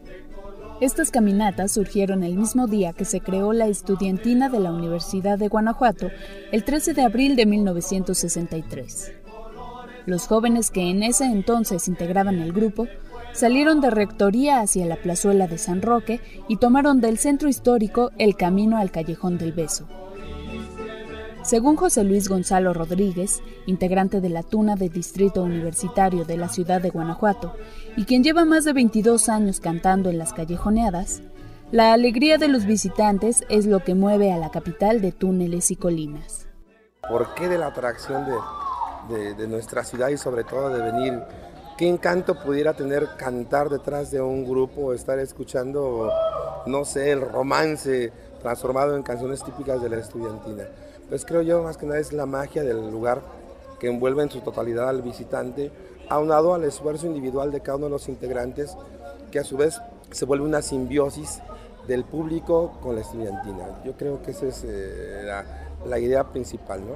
La necesidad del público de divertirse y la necesidad de expresión del grupo. Y como son los espacios tan pequeños, también permiten que un poquito más de ambiente si ya no es algo tan frío, sino al contrario, tratamos de que sea lo más unido que se pueda. Durante el paseo nocturno, se les da a los caminantes un porrón, que es una vasija a la usanza española y que contiene una bebida, principalmente vino. En España era una pieza, ¿cómo decirlo? Como una copa. Una copa que los eh, señores en aquel tiempo, pues, la actividad principal era la agricultura, ¿no? el ganado, entonces ya terminadas sus labores, ellos tenían una vasija en su mesa que era precisamente con vino, que era vino, algún tipo de vino generoso y terminando sus labores pues eh, era refrescarse la, la, garganta. Entonces, en aquel tiempo, estamos hablando de mediados del siglo XVII, cuando se conforman las estudiantinas como tal en España, adquieren esa libertad que tiene cada ser de, pues, de, beber, eh, de, de tomar eh, los extractos de la uva, cebada, centeno, lo que, lo que deseen como para enaltecer el espíritu.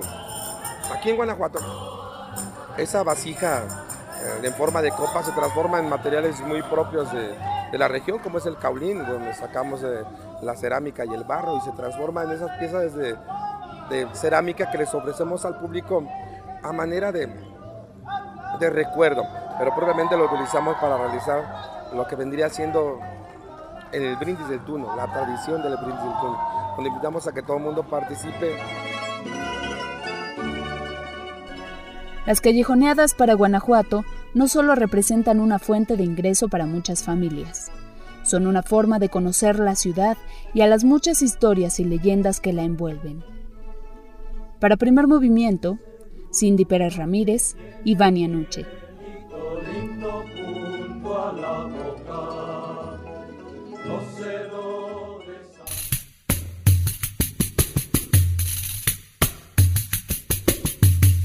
De panderos y callejones, los sonidos de Guanajuato detrás del Cervantino. Primer movimiento. La vida en otro sentido.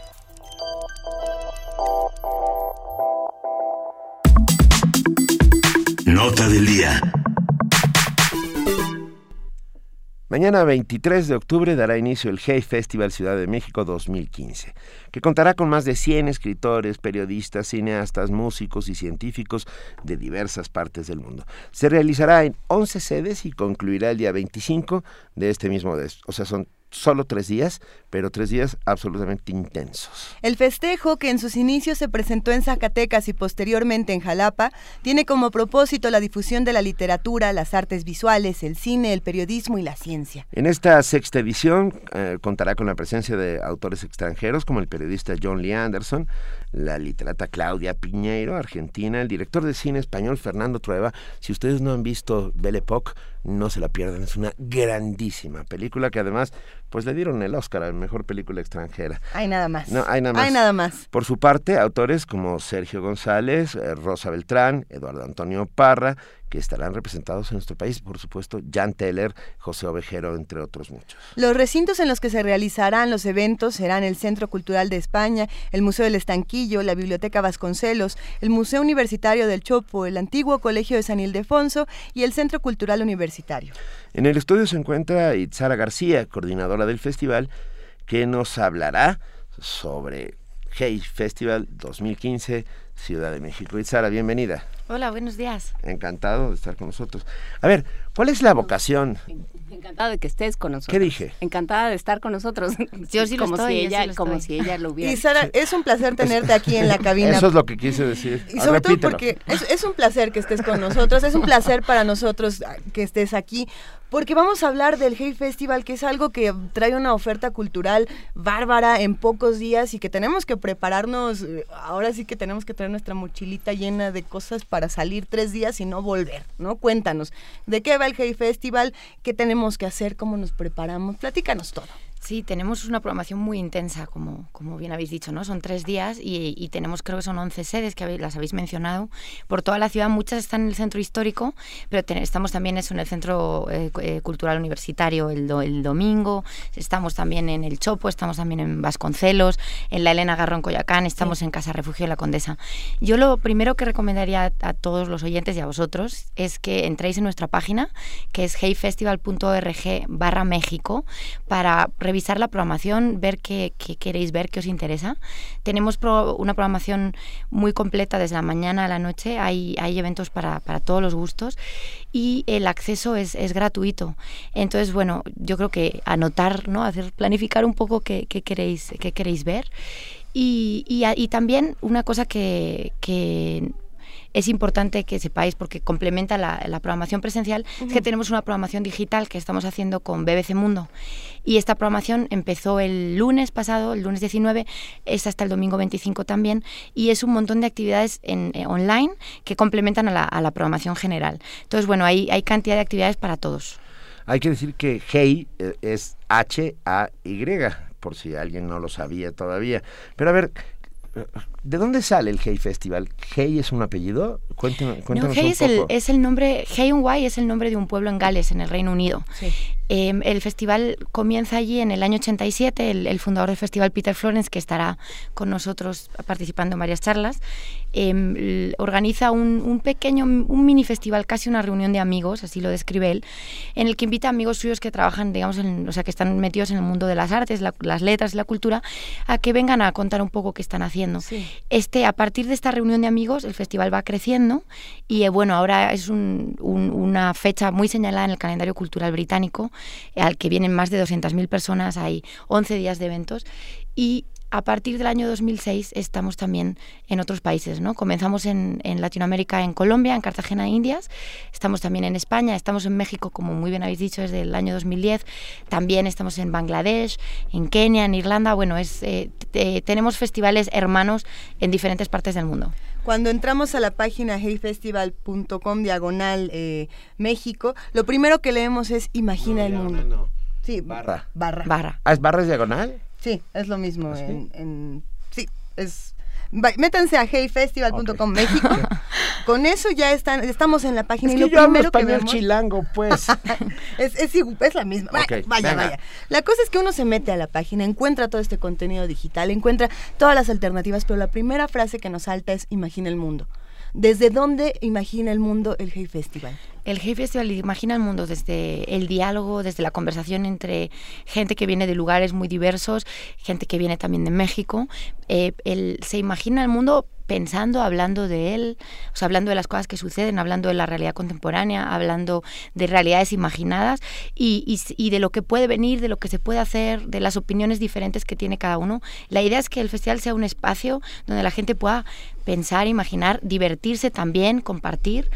Por eso imagina el mundo, porque además eh, los escritores, los científicos, Sí. los periodistas siempre nos están ofreciendo alternativas y, y posibilidades de cómo ver las cosas y de cómo hacer que las cosas mejoren y sean mejor para todos, ¿no?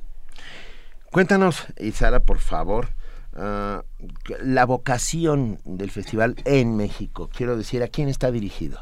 Está dirigido al público en general, pero tenemos también un guiño especial a los universitarios y a los estudiantes y a los jóvenes. ¿Por qué? Porque son los son los que vienen, ¿no? Es la, gente joven es, es la que va a seguir aquí y porque además mm, nos parece muy importante eh, eh, colaborar ¿no? con, con instituciones eh, universitarias y con instituciones educativas. En- me, me gustaría destacar, porque para nosotros es un- una colaboración muy especial y muy querida, la que estamos haciendo precisamente con la UNAM, y estamos además en, en Radio UNAM.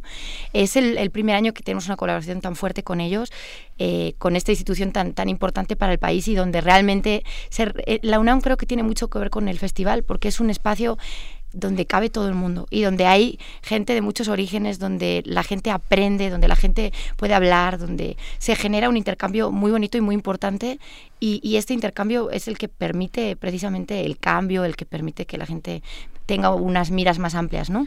Entonces con la UNAM estamos colaborando eh, a través de parte de la programación se lleva a cabo en, espacios de la UNAM, en el Chopo, en, el- en la Sala Covarrubias y en San Ildefonso. Y esto además se integra dentro, me gustaría señalarlo, del programa Universo de Letras de la UNAM, que es un programa de la Universidad para el Fomento a la Lectura. Nosotros, es- este programa es muy cercano a nosotros y, y además de invitar a todos los estudiantes, estamos trabajando con voluntarios de, de la universidad que pertenecen a este programa, que van a estar ayudándonos con la coordinación. Ay, muy bien. ¿Qué, Sí. qué eventos tendremos en la UNAM del Hey Festival? Tenemos varios eventos en el Chopo, tenemos a un- una, una charla sobre novela gráfica con Beff y con Peter Cooper. Tenemos, Ah, qué maravilla. Sí, va a estar buenísima. Esta es el viernes en, en la tarde. También en, en el Chopo tenemos a un experto en, en hip hop y culturas urbanas que se llama Brian Cross, que estará con, con Simbo y con Ricardo Bravo hablando sobre esto y hablando de- del, precisamente del hip hop en México también. Y tenemos también en el Chopo a los de México 20, que es este selección de autores mexicanos menores de 40, que van a estar hablando sobre sus últimos libros, sobre cómo escriben. Y después eh, en San Ildefonso va a estar Johnny Anderson, va a estar también José Ovejero, va a estar el periodista francés eh, Denis Gobert, que ha hecho una investigación muy importante sobre una trama financiera corrupta en Francia. Es, es muy interesante. Y, y luego el evento de cierre que me gustaría destacar es en la Sala Covarrubias el, el domingo 25, creo que a las 5 de la tarde. Son Janet Teller, José Ovejero y Rosa Beltrán, que van a estar hablando sobre los límites de la ética y los valores eh, sociales y, y la crueldad vinculado con la literatura. ¿no? Creo que va a ser una charla muy, muy interesante, eh, donde se van a hablar de, tem- de temas súper importantes.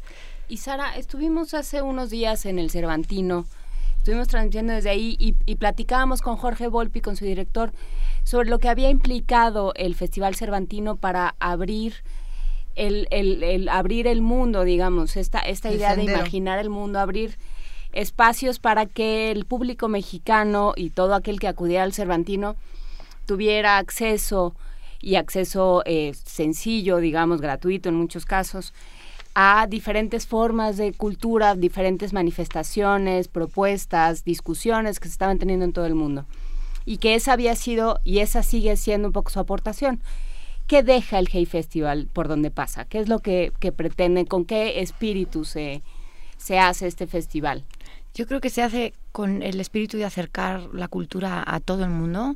Es un festival que un poco como me alegra que, que menciones esto del Cervantino porque compartimos mucho esa filosofía. La cultura es algo que es para todos, es algo que no debe dar miedo, sino justo lo contrario, entretener, dar que pensar. Es un festival en el cual, aunque uno no haya leído a José Ovejero o a Janet Teller o no conozca la obra de, de- de Pablo Meyer en, en ciencia, puedes ir a escuchar su charla y vas a, a entender de qué están hablando y no solo eso, te va a inspirar, te va a dar que pensar y quizá te entren ganas de, de leer sus libros. Si eres alguien que ya conoce muy bien su obra, pues lo vas a disfrutar también muchísimo. Eh, para nosotros es, a- intentamos acercar la cultura a todos y que la cultura sea algo que, que nos, que de, de lo que nos sintamos partícipes, ¿no? Lo que nos gusta generar es, es, es un poco esta, este gusto por la cultura y ganas de que vengan más cosas, ¿no? Mm. Que siempre haya más eventos culturales y que haya más intercambio. Eso es lo, lo más importante. El Hey Festival comenzó en Zacatecas, se fue a Jalapa, está en la Ciudad de México. Te- ¿Tendrá una vocación itinerante? Pues la verdad puede ser que sí. eh, el, el- el estar en la Ciudad de México para nosotros es un poco atípico porque solemos trabajar en ciudades más pequeñas, eh, porque nos gusta eh, intentar ofrecer más en lugares donde la oferta cultural igual es más, más, más limitada. ¿no? La Ciudad de México es, es, el, es el centro cultural del, del país de alguna manera porque es la capital. ¿no? Eh, entonces creo que para el año que viene seguramente nos vamos a ir a otro estado, pero vamos a mantener aquí parte de la programación. Puede ser que cambiemos de un año a otro, no lo sé, estamos, estamos como eval- evaluando posibilidades, pero sin duda estamos aquí para quedarnos. Para los que no están en este momento en la Ciudad de México y nos están escuchando, tienen la oportunidad de conocer estos contenidos digitales que nos estabas comentando. Eso es. ¿Podemos hablar un poco más de esta participación que tienen con la BBC y de cómo, cómo han ido construyendo ese lado del conocimiento? Sí, la BBC es nuestro socio global eh, desde hace ya unos años, pero es la primera vez que trabajamos con ellos de esta manera aquí. Eh, ellos, es BBC Mundo en español, eh, tiene un alcance muy grande por, por, por todo el, el, eh, Latinoamérica y también España, por supuesto, y el resto del mundo. Esto se trata de una coproducción que hemos hecho con ellos que complementa la programación presencial. ¿Por qué? Porque pues hay mucha gente que no se puede acercar al DF o que está incluso en otros países, ¿no? Eh, la, com- la- la, programación digital complementa, no es exactamente igual que la programación presencial. Algunas de las personas que van a estar aquí estos días también participan en, en la programación digital, pero luego tenemos un montón de otros invitados que no van a estar en el DF que están participando. Va, va a ser eh, muy amplio en temática. Por ejemplo, hoy hay una charla sobre, una, vamos, un intercambio sobre fútbol que está- veo que está teniendo muchísimo éxito en redes, Venga. sobre fútbol y literatura. Hemos eh, ayer también hubo una un- otro otra entrada sobre sobre libros para, para entender como algunas de las dictaduras que tristemente han tenido algunos países latinoamericanos. Ha habido otras cosas también más, más digamos, eh, divertidas sobre eh, el, uso del lenguaje y cómo cambia de un país a otro. Todos pueden participar porque son es contenido interactivo en el que la gente puede dejar sus comentarios y hacer sus aportaciones. Entonces, es gratis, es abierto a todos y, y os animo a que vayáis consultando ¿no? qué cosas vamos, vamos colgando. Nos gusta, estamos entusiasmados con toda la cartelera del Hey Festival. ¿Hay algún espectáculo, alguna conferencia, algún taller en particular que quieras recomendar, el que a ti te emocione más? Uy, eso es súper difícil. A mí me emocionan muchos, pero eh, he estado, esto- yo me gustaría mucho ver a Renata Adler, a la autora eh, norteamericana, porque ella además es periodista, es una señora increíble eh, que tiene mucho talento y ha escrito de una manera experimental, pero muy cercana también, ¿no? A veces suena como que es literatura como más experimental, de nuevo da como miedo, no, os lo recomiendo a todos, no da nada de miedo, está traducida al español, el libro se llama Lancha Rápida. Me gustaría mucho ver la mesa de hip hop que ya he mencionado. Creo que también eh, John Lee Anderson pues es uno de los que no hay que perderse y además no solamente va a estar hablando de periodismo, va a estar también hablando sobre eh, una nueva versión de su biografía del Che Guevara que va a salir en novela gráfica. Eh, los dibujos son del Monero Hernández, así que esa va a estar Mm. buenísima también. Y, y bueno, México 20 también en especial me gustaría poder asistir porque son las nuevas voces eh, de la literatura mexicana y hay muchos a los que no he leído y me gustaría leer. ¿Quiénes están en ese...? En México 20, uff, me voy a fallarte en ¿Es, es la lista que está hecha junto con, con Reino Unido? Eso es, eso es. Eh, como El sabes, año dual. del año por el dual, año eso es. dual, sí. Salió como, como sabes, salió una antología en inglés y ahora acaba de salir en español. Entonces van a estar participando, creo que son como, de la lista completa son como 11 o 12. Vamos a tener cuatro mesas y, y va, va a ponerse muy, muy bueno. Va a estar, va a estar de lo mejor, sin duda. Cada vez que hablamos con, organizadores de festivales o, con diferentes espectáculos, siempre es importante conocer el lado de la curaduría de, de, estos asuntos. Cómo es que uno elige a estos invitados, cómo es que uno arma estas mesas. Tú como organizadora, me imagino que también formas parte de, este proceso de selección de qué sí, qué entra, por qué, para qué. Eh, ¿Cómo fue este proceso? Es, es siempre un proceso relativamente subjetivo, en tanto que lo hacemos nosotros y tiene mucho que ver también con, con los gustos de la organización y los intereses del festival. ¿no? Por ejemplo, en, en México nos parecía muy importante destacar el lado periodístico, el trabajo de muchos periodistas aquí en México y también en fuera. Nos interesaba también destacar, por ejemplo, la, la gestión cultural, cómo funciona eso en, en, México, como temas no tan habituales, digamos, dentro del festival. ¿no?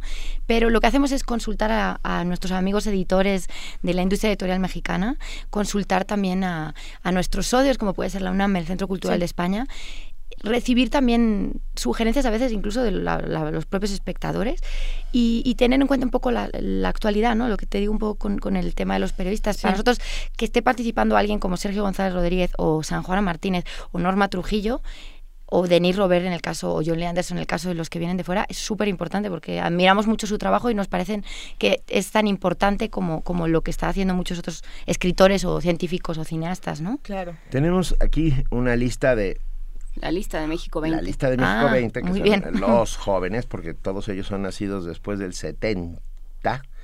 Sí, son jóvenes. Del 78 eh, o sea, todavía más jóvenes, y la leo con enorme gusto. Juan Pablo Anaya, Gerardo Arana, Nicolás Cabral, Verónica Gerber, Laia Jufresa, Luis Felipe Lomeli, Brenda Lozano, Valeria Luiselli, Fernando Melchor, Fernanda Melchor, perdón, Emiliano Monge, uh, Eduardo Montañer Anguiano, Antonio Ortuño, que, que, por cierto acaba de sacar su nueva novela llamada México con J, que hay que estar muy pendientes porque si la fila india fue un éxito... No, creo que es mejor que la fila eh, india, según dicen sus editores. estoy esperándola con, con, verdaderas ansias porque trata sobre... Eh, revolucionarios llegados durante la durante la, el exilio español del 39. Pergentino José Ruiz, Eduardo Rabaza, que, curiosamente, no curiosamente, lo hicimos a propósito, ya hablamos ayer con él, eh, editor de, Sexto Piso y escritor. Eh, Antonio Ramos Revillas, con el cual hablamos hoy por la mañana, ah. Eduardo Ruiz Sosa, Daniel Saldaña París, Jimena Sánchez Echenique, Carlos Velázquez y Nadia Villafuerte. Está Ay, una buenaza Nadia, Villafuerte. Muy, muy potente el programa.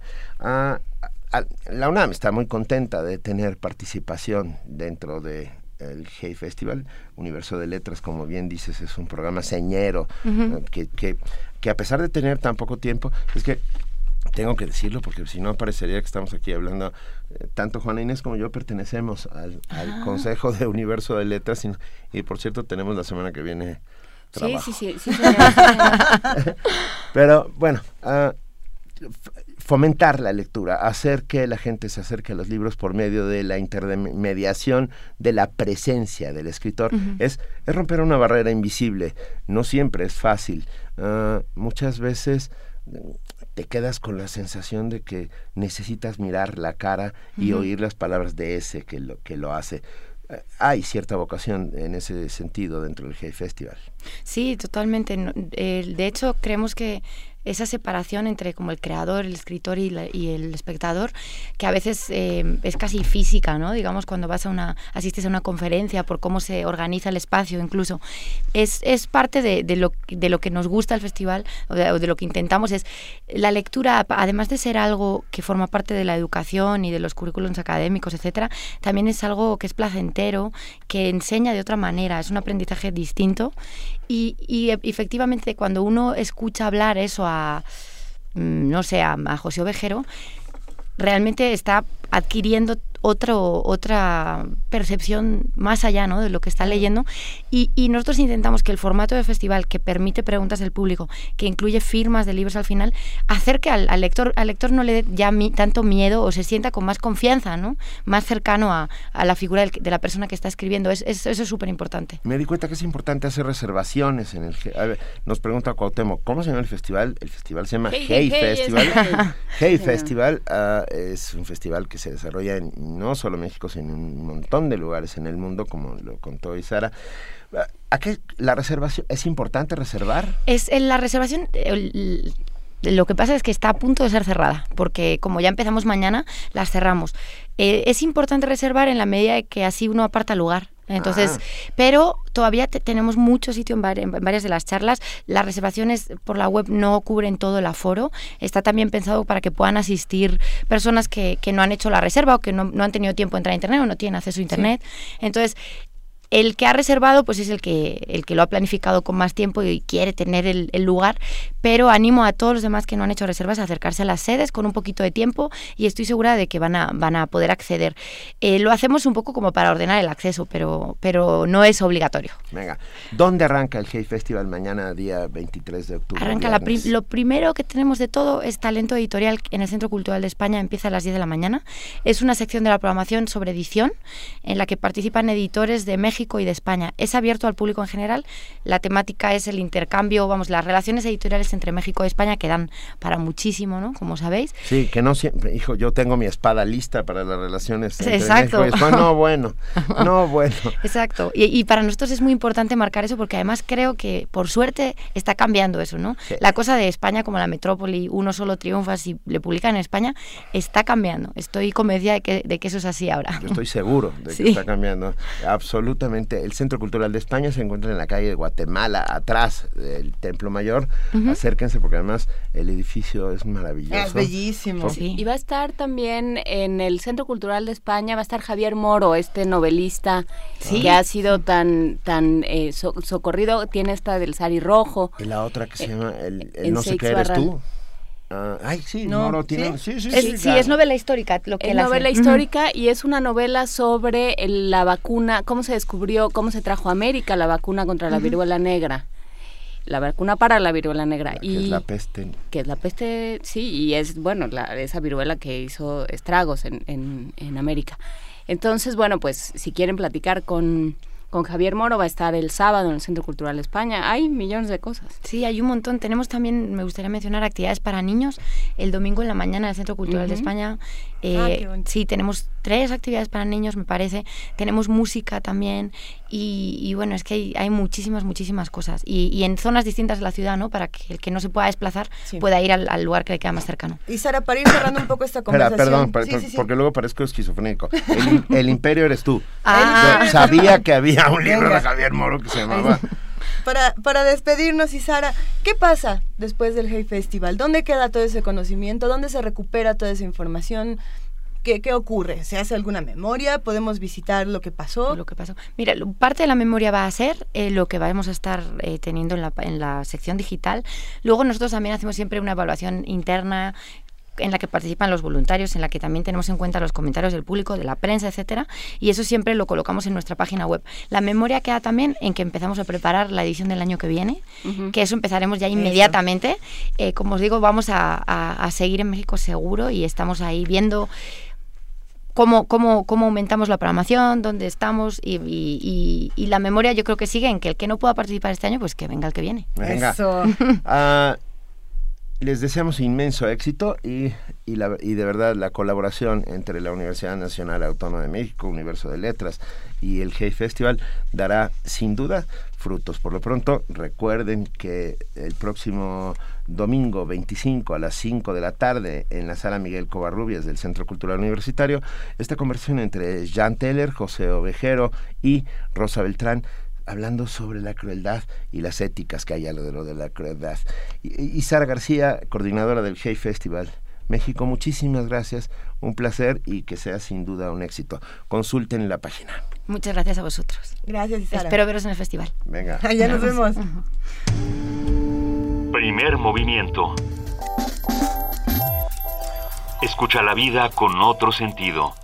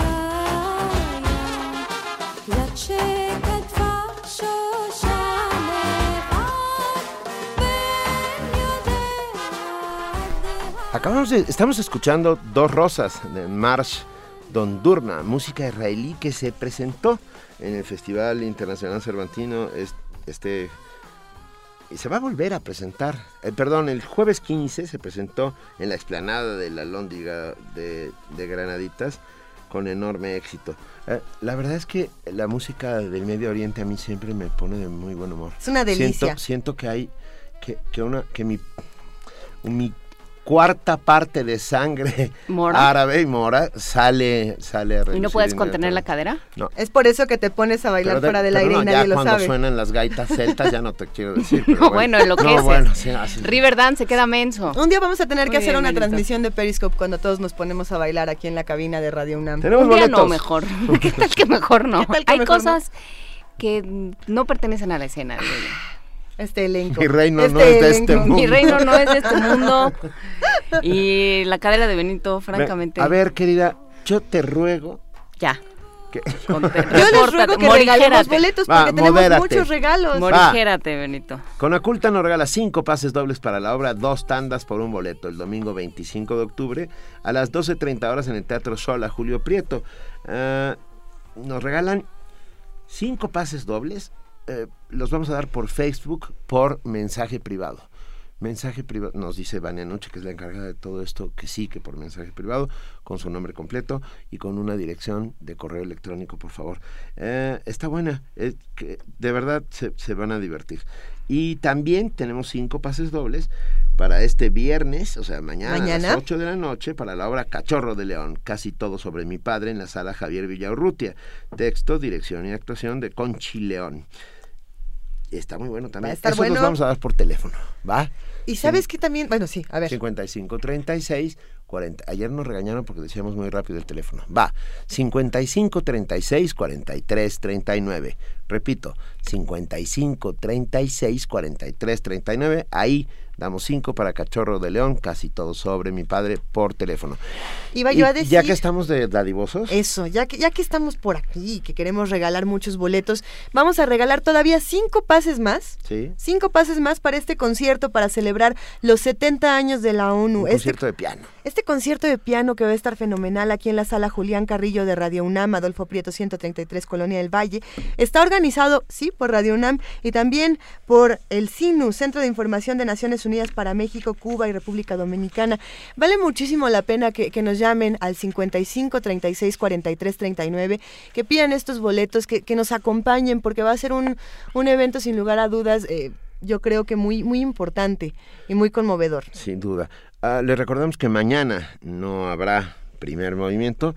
A partir de las 7 de la mañana estaremos enlazándonos para escuchar las propuestas, las propuestas de los 10 eh, académicos importantes universitarios que están en este momento um, ¿Podremos repetir los carrera. nombres? Sí, claro, repetiremos los nombres.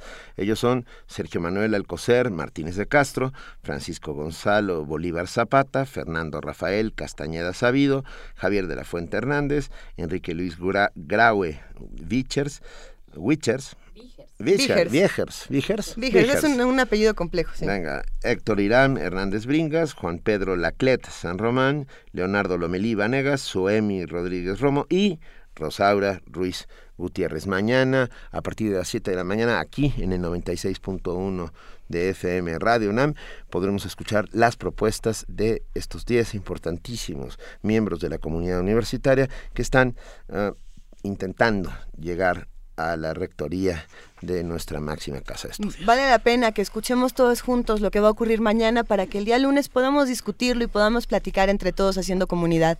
Les repetimos que estamos en arroba P Movimiento, en diagonal Primer Movimiento UNAMI, en el teléfono 55 36 43 39. Es momento de que hablemos con nuestros amigos del Programa Universitario de Estudios de Género, el PUEG. Eh, se encuentra en la línea Patricia Piñones, colaboradora del PUEG. Ella va a hablar con nosotros esta mañana. Buenos días, Pati Piñones, ¿cómo estás? Hola, ¿qué tal? Buenos días, Luisa. Eh, un placer. Benito. Hola, hola. Patricia, a ver, prácticas pedagógica feminista y decolonial. Así es, esa fue mi ponencia en el vigésimo segundo coloquio internacional de estudios de género, en donde estamos hablando de desafíos neoliberales y de respuestas feministas el día de ayer y todo el día de hoy. ¿Nos puedes contar un poco acerca de la ponencia, Patricia? Claro, fíjate, eh, lo que yo hago en esta ponencia, lo que yo hice en esta ponencia, fue hacer un conjunto de reflexiones derivadas de un proceso grupal que estoy llevando a cabo en Santa Marta Catitla, bueno, que estamos llevando un grupo de personas, de mujeres del proyecto Mujeres en Espiral, con las mujeres de Santa Marta desde hace ocho años. Hace ocho años empezamos a trabajar con ellas, hemos a la fecha realizado cuatro murales, dos fanzines, y lo que hacemos es trabajar con mujeres en reclusión, un espacio marcado por un conjunto, por numerosas condiciones discriminatorias, condiciones de pobreza estructural, en donde los trazos de la subalternidad son verdaderamente una acumulación de muchos otros procesos de exclusión de las mujeres. ¿Por qué? Pues por su condición, las condiciones de existencia que antes como mujeres tenían y que ahora en la situación de cárcel tienen. Y por las posiciones jerárquicas, nos dice una de las eh, presas, Lulú, en Santa Marta, como en todas las prisiones, hay clase alta, clase media y clase baja. Las altas llegan con feria, con lana, con varo. Las de la baja somos la mil usos, hacemos todo, cargamos garrafones, hacemos de todo. Y bueno, con mi ponencia lo que hago eh, fue, lo que hice fue ejemplificar una serie de aspectos del cómo se conforma comunidad dentro de estos espacios a través de prácticas pedagógicas feministas y decoloniales. Esto es con formas de expresión propia, específica, contextuales, incluyentes, multimetodológicas, que salen desde la propia voz de las mujeres. Sin duda es una labor fundamental y creo que lo que están haciendo con Mujeres en Espiral es algo importantísimo. ¿Dónde podemos saber más de quiénes son Mujeres en Espiral? Tenemos una página que es www.mujeres en espiral y estamos pronto les avisaremos, estamos por presentar el segundo fanzine que es una expresión cultural de estas mujeres en cárcel en donde al haber pasado de los murales ahora a la palabra, a la palabra escrita, a la ilustración, presentan todas sus posiciones, sus estrategias de resistencia frente a las condiciones, en este caso condiciones de trabajo que se viven en reclusión. Me parece eh, el tema de, las mujeres en reclusión tiene muchísimo eh, desde dónde se puede abordar, desde la, violencia misma que se vive, los círculos de violencia de los cuales las mujeres no pueden eh, muchas veces salir si no hay una, una, manera de comunicación mejor. Y también por otro lado se encuentra el estrés postraumático, ¿no? que eso es algo que se vive mucho ahí y que no se trata. Así es. Y, los después que pues van a salir, vamos a ver hasta dónde, ¿no? La reinserción social tiene los efectos que están esperando porque pasan cosas. Y algo importante que hay que decir es la exclusión, todos estos mecanismos no solamente existen a partir de que ellas llegan a la cárcel, estos preexisten, hay desventaja social por el hecho de ser mujeres, hay una serie de condiciones que están presentes y entonces tenemos que pensarlo de otra manera cómo hacer, de qué manera realmente la reinserción que les permita a su salida, además de este estrés específico y concreto como individuo, como persona, en términos de toda una mecánica grupal y de toda una dinámica grupal que existe dentro y que existirá fuera. Ahí, como siempre, podríamos hablar de estas estructuras heteropatriarcales que se impregnan en todo nuestro país. Claro, claro, de la normatividad que implica, que impone y que devasta además a las mujeres y a los hombres también, como no. Por supuesto, pero eh, también en el pleno, ya en la primera década del siglo XXI, seguimos exactamente igual que, que en el que hace 50, 60 años. Yo, yo, bueno, casi, Juana Inés me volteé a ver con cara del siglo XIX.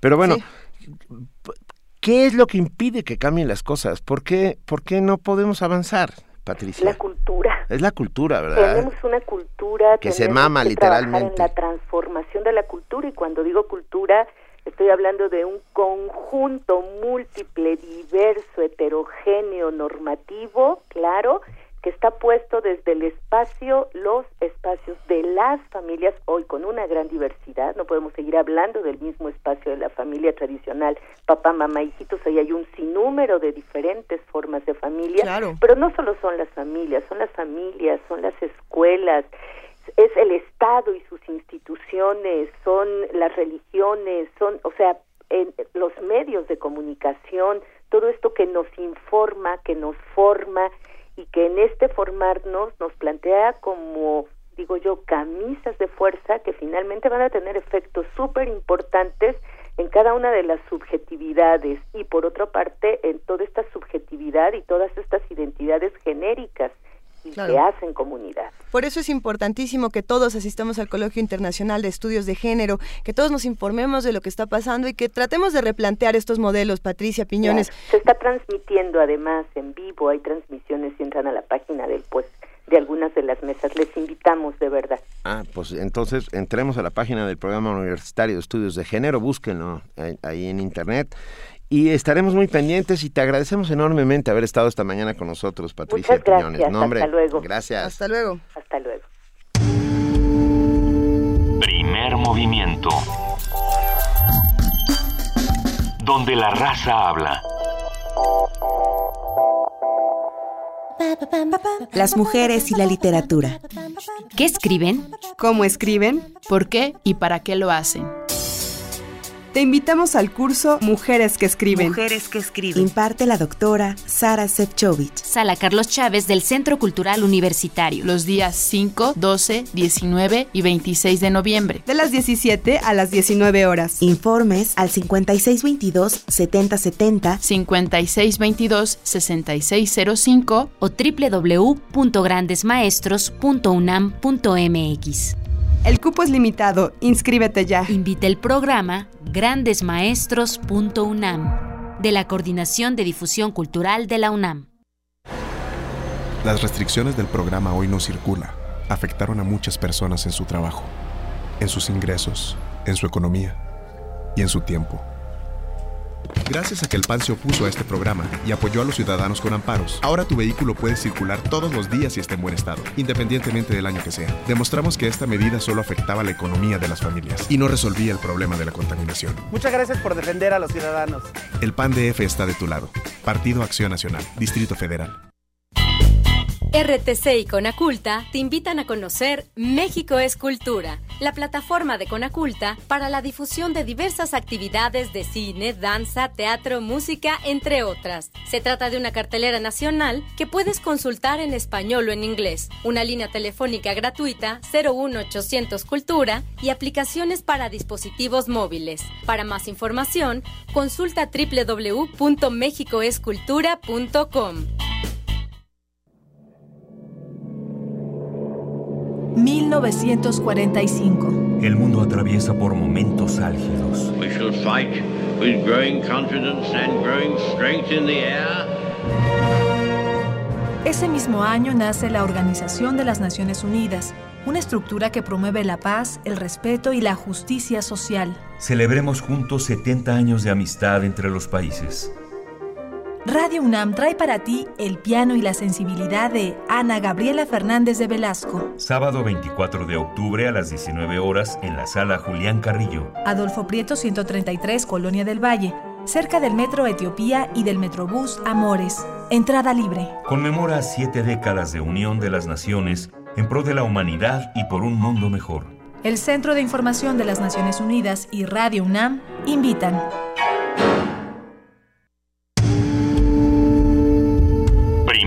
Movimiento. Información azul y oro. 9 de la mañana con un minuto de este jueves 22 de octubre. Es momento de que pasemos a nuestro tercer corte informativo del día con nuestra compañera Elizabeth Rojas. Bienvenida, Elizabeth. ¿Qué tal, Luisa? Juana Inés, buenos días, buenos días a todos. Buenos días.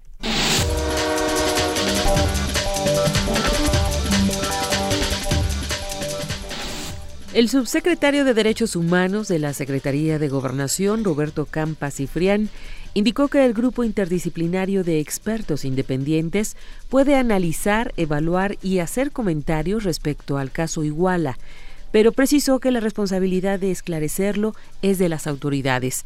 En entrevista radiofónica, el funcionario dijo que el GIEI participará en la elaboración de un nuevo estudio, pero en calidad de acompañamiento de lo que realice el Ministerio Público de la Federación. Campas y Frián recalcó que la posibilidad de ampliar las declaraciones de los integrantes del 27 Batallón de Iguala es por medio de una diligencia realizada por conducto del Ministerio Público. El presidente de la Cámara de Diputados, Jesús Zambrano, aseguró que el gobierno de la República debería hacer una revisión de las políticas sobre derechos humanos, luego de los constantes señalamientos de organismos internacionales. También lamentó las críticas de Estados Unidos y los recortes presupuestales a la iniciativa Mérida.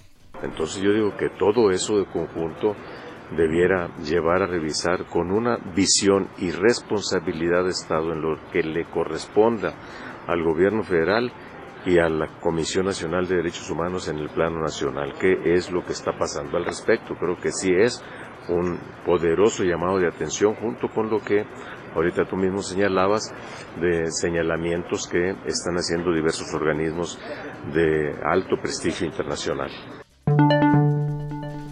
La Cámara de Diputados aprobó en lo general el dictamen que reforma y adiciona diversas disposiciones de la Ley General de Contabilidad Gubernamental y de la Ley Federal de Presupuesto y Responsabilidad Hacendaria. Con 402 votos a favor y 31 en contra, el documento busca que las instituciones a cargo de la contabilidad gubernamental y la evaluación del desempeño lleven a cabo sus funciones de manera más eficiente, incluyendo la eliminación de duplicidades en el ejercicio de las mismas. Además, el Ejecutivo Federal, por conducto de la Secretaría de Hacienda y Crédito Público, estará a cargo de la programación, evaluación y control presupuestario del gasto público federal. México mantendrá la fortaleza y dinamismo de su crecimiento con el paquete económico 2016. Así lo señaló Fernando Aportela, subsecretario de Hacienda y Crédito Público, durante un seminario en el Senado de la República. Además, adelantó que si los legisladores aprueban la ley de ingresos, habrá importantes apoyos a las pequeñas, medianas y grandes empresas, así como a los ahorradores en su conjunto. El funcionario recalcó que pese a la caída de los precios del petróleo, el crecimiento de la economía mexicana durante el primer semestre de 2015 fue de 2.4%, superior al de las principales economías de América Latina. La Comisión Nacional de Seguridad informó del hallazgo en Guanajuato de un tractocamión con reporte de robo, el cual transportaba alrededor de 15.000 litros de diésel.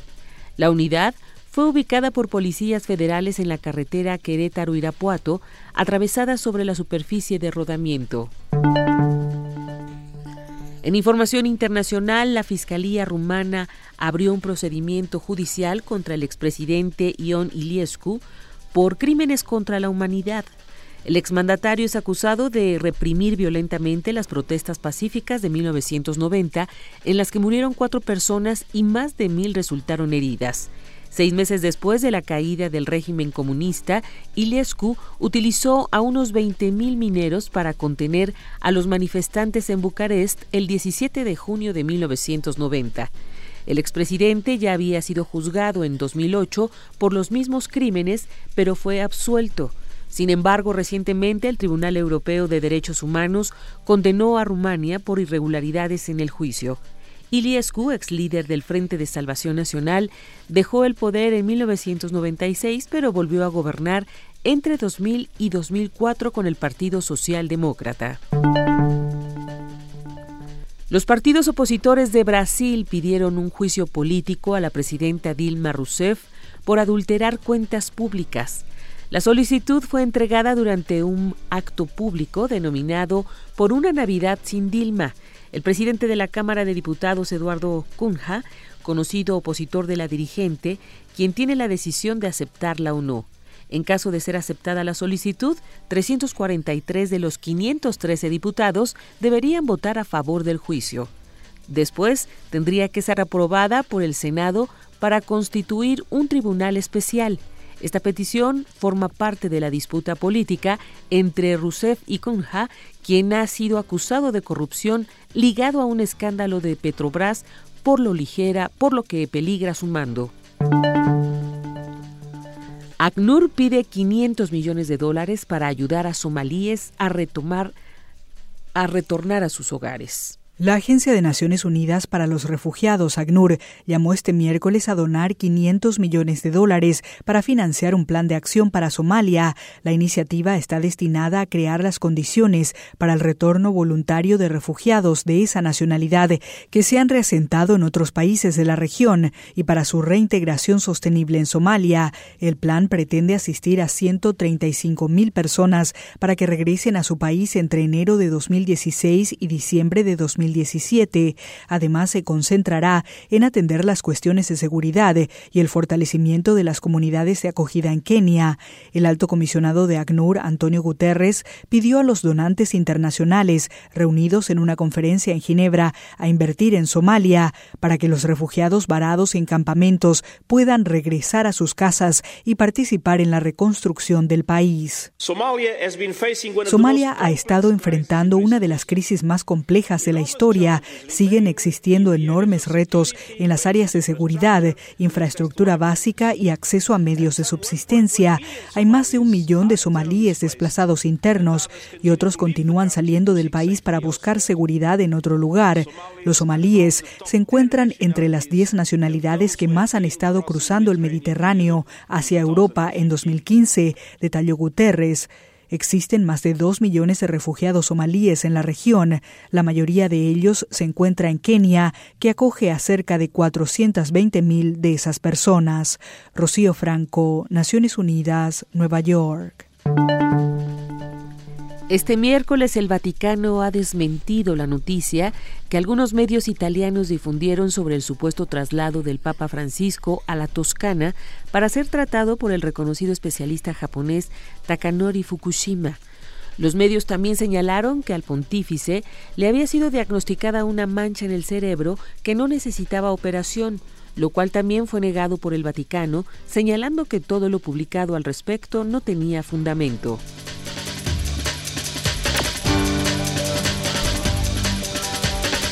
Muchísimas gracias Elizabeth Rojas por este corte informativo de las 9 de la mañana. Que tengas un gran día y nos escuchamos la próxima semana. Gracias igualmente para todos. Buenos días.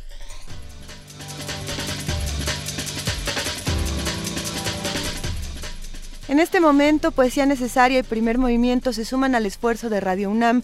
En esta producción, Si hay olvido, no hay justicia.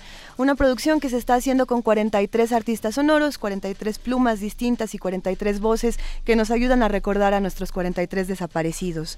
Esta mañana escucharemos dos de Yolanda Segura, una producción de Federico Valdés.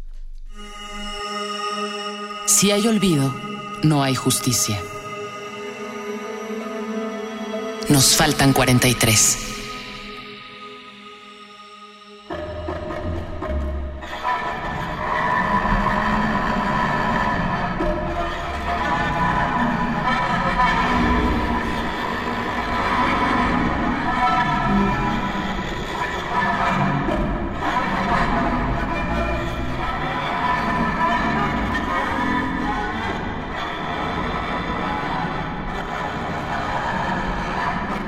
Ellos, es decir, nosotros, venían, es decir, veníamos, a gritar que el 2 de octubre no se olvida.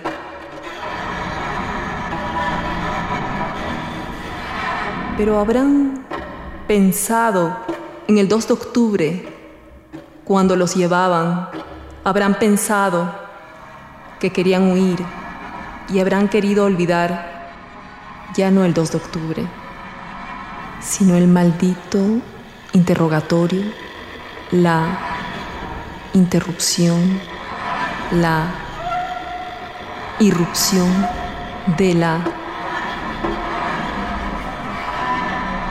táctil, la aquí, aquí, aquí, aquí, aquí.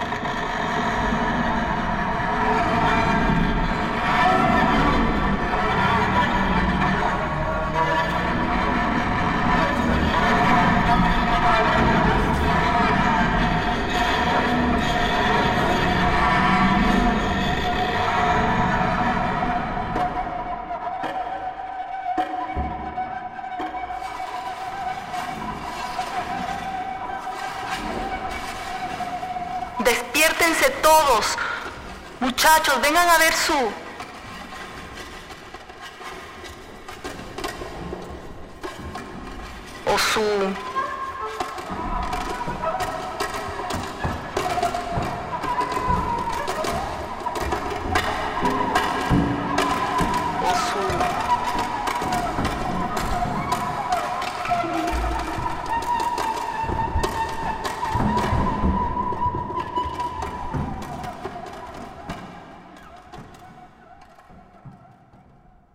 Total, si no son ellos, si no son los de Ayotzinapa, ¿quiénes son? Es decir, somos. En todas las fosas, ¿quiénes son? Es decir, somos. En todos los hoyos negros que nos tragan, ¿quiénes son? ¿Quiénes, son? ¿Quiénes son?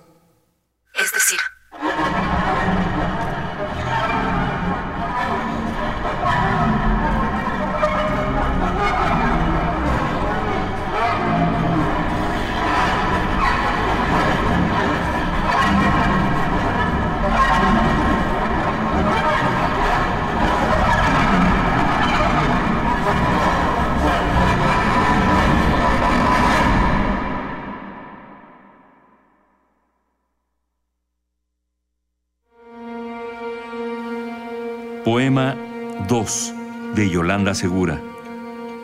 Voz Talía Falcón. Producción y montaje Federico Valdés. si hay olvido, no hay justicia. Nos faltan 43. Y 24 mil. Una producción coordinada por Radio UNAM.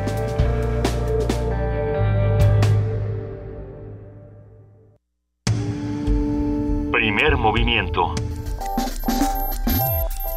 La vida en otro sentido. Tenemos una buenísima noticia. El gobierno de Gabino Cue en Oaxaca anunció anoche que la construcción del Centro Cultural y de Convenciones en el Cerro del Fortín fue suspendida. Ta-. Tal como se dio a conocer en diciembre de 2014, el costo total del proyecto sería de 600 millones de pesos y fue rechazado y hubo enormes manifestaciones y marchas de protesta, incluso hubo golpes eh, por Francisco Toledo, presidente y fundador del Patronato Pro Defensa y Conservación del Patrimonio Cultural y Natural Pro Oaxaca, así como por más de 59 organizaciones vecinales y civiles de la entidad. Pues bien, el, el for- el Cerro del Fortín se salva, no sé qué tanto porque ya la construcción había avanzado, pero igual es, es un enorme triunfo de la sociedad civil frente a las decisiones arbitrarias de los gobiernos, de los gobiernos federales, locales, estatales. Un abrazo al maestro Toledo desde primer movimiento y bueno, Y tenemos... a todos los que se sumaron y a, todos los este que sumaron, esfuerzo. por supuesto, tenemos Cerro de Fortín. La mesa del día. Ustedes saben que hoy es jueves, lo estábamos esperando porque es día de mundos posibles. Ya está aquí en la cabina de primer movimiento el doctor Alberto Betancourt, doctor en historia, profesor de la Facultad de Filosofía y Letras de la UNAM y coordinador del Observatorio del G20 de la misma facultad. Alberto, qué gusto tenerte una vez más aquí en la cabina de Radio UNAM. Igualmente es un gusto para mí saludarlos, Luisa, Juana Inés, Benito, un abrazo para todos nuestros amigos del auditorio. Vamos a hablar de Ayotzinapa esta mañana. Vamos a hablar del informe que presentó el grupo eh, interdisciplinario de expertos independientes sobre Ayotzinapa y yo quisiera darle un enfoque eh, centrado en los abundantes testimonios sobre el heroísmo civil y las actitudes fraternales, solidarias que expresan profundos valores humanos de los que el propio informe da constancia a lo largo de todos los episodios terribles y en muchas ocasiones eh, infernales que ocurren ahí. Eh, dice el filósofo Ramón Shirau en su Historia de la Filosofía que en los trabajos y los días Hesiodo despunta una idea filosófica cuando sostiene en esa oda a la vida y al trabajo en el campo que la diferencia esencial entre las bestias y el hombre radica en el anhelo y la posibilidad de la justicia. De eso estamos hablando en este caso. La reconstrucción de los trágicos hechos ocurridos en Iguala Guerrero, la noche del 26 y la madrugada del 27 de septiembre, da cuenta de actos bestiales impulsados por una mano casi invisible. Durante las seis balaceras de las que estuvimos hablando en un programa anterior, eh, en medio de la tragedia, asoman también actos inconmensurables de solidaridad, dignidad y heroicidad ciudadana que permanecen tan imborrables como el reclamo de justicia, eh, lo cual me parece que pues tiene eh, esta consistencia, digamos, de la cinta de plata en la nube negra, ¿no? Como en medio de una cosa tan terrible de la que nos cuesta tanto trabajo hacernos cargo, también relumbran mucho estas actitudes profundamente humanas y solidarias de muchos ciudadanos que estuvieron ahí. Quisiera yo mencionar que el informe del Grupo Interdisciplinario de Expertos Independientes es resultado de un convenio firmado entre la Comisión Interamericana de Derechos Humanos y el gobierno mexicano, y es un informe que juega un papel fundamental. Yo no lo sabía, había leído el informe sin entender todavía bien de qué se trataba. Es resultado de un convenio eh, en el cual eh, ambas instancias, la Comisión Interamericana de Derechos Humanos y el gobierno mexicano, acuerdan que este, este grupo va a jugar un papel fundamental para evaluar la calidad de la investigación que se realizó y garantizar que se exploren todas las líneas de investigación.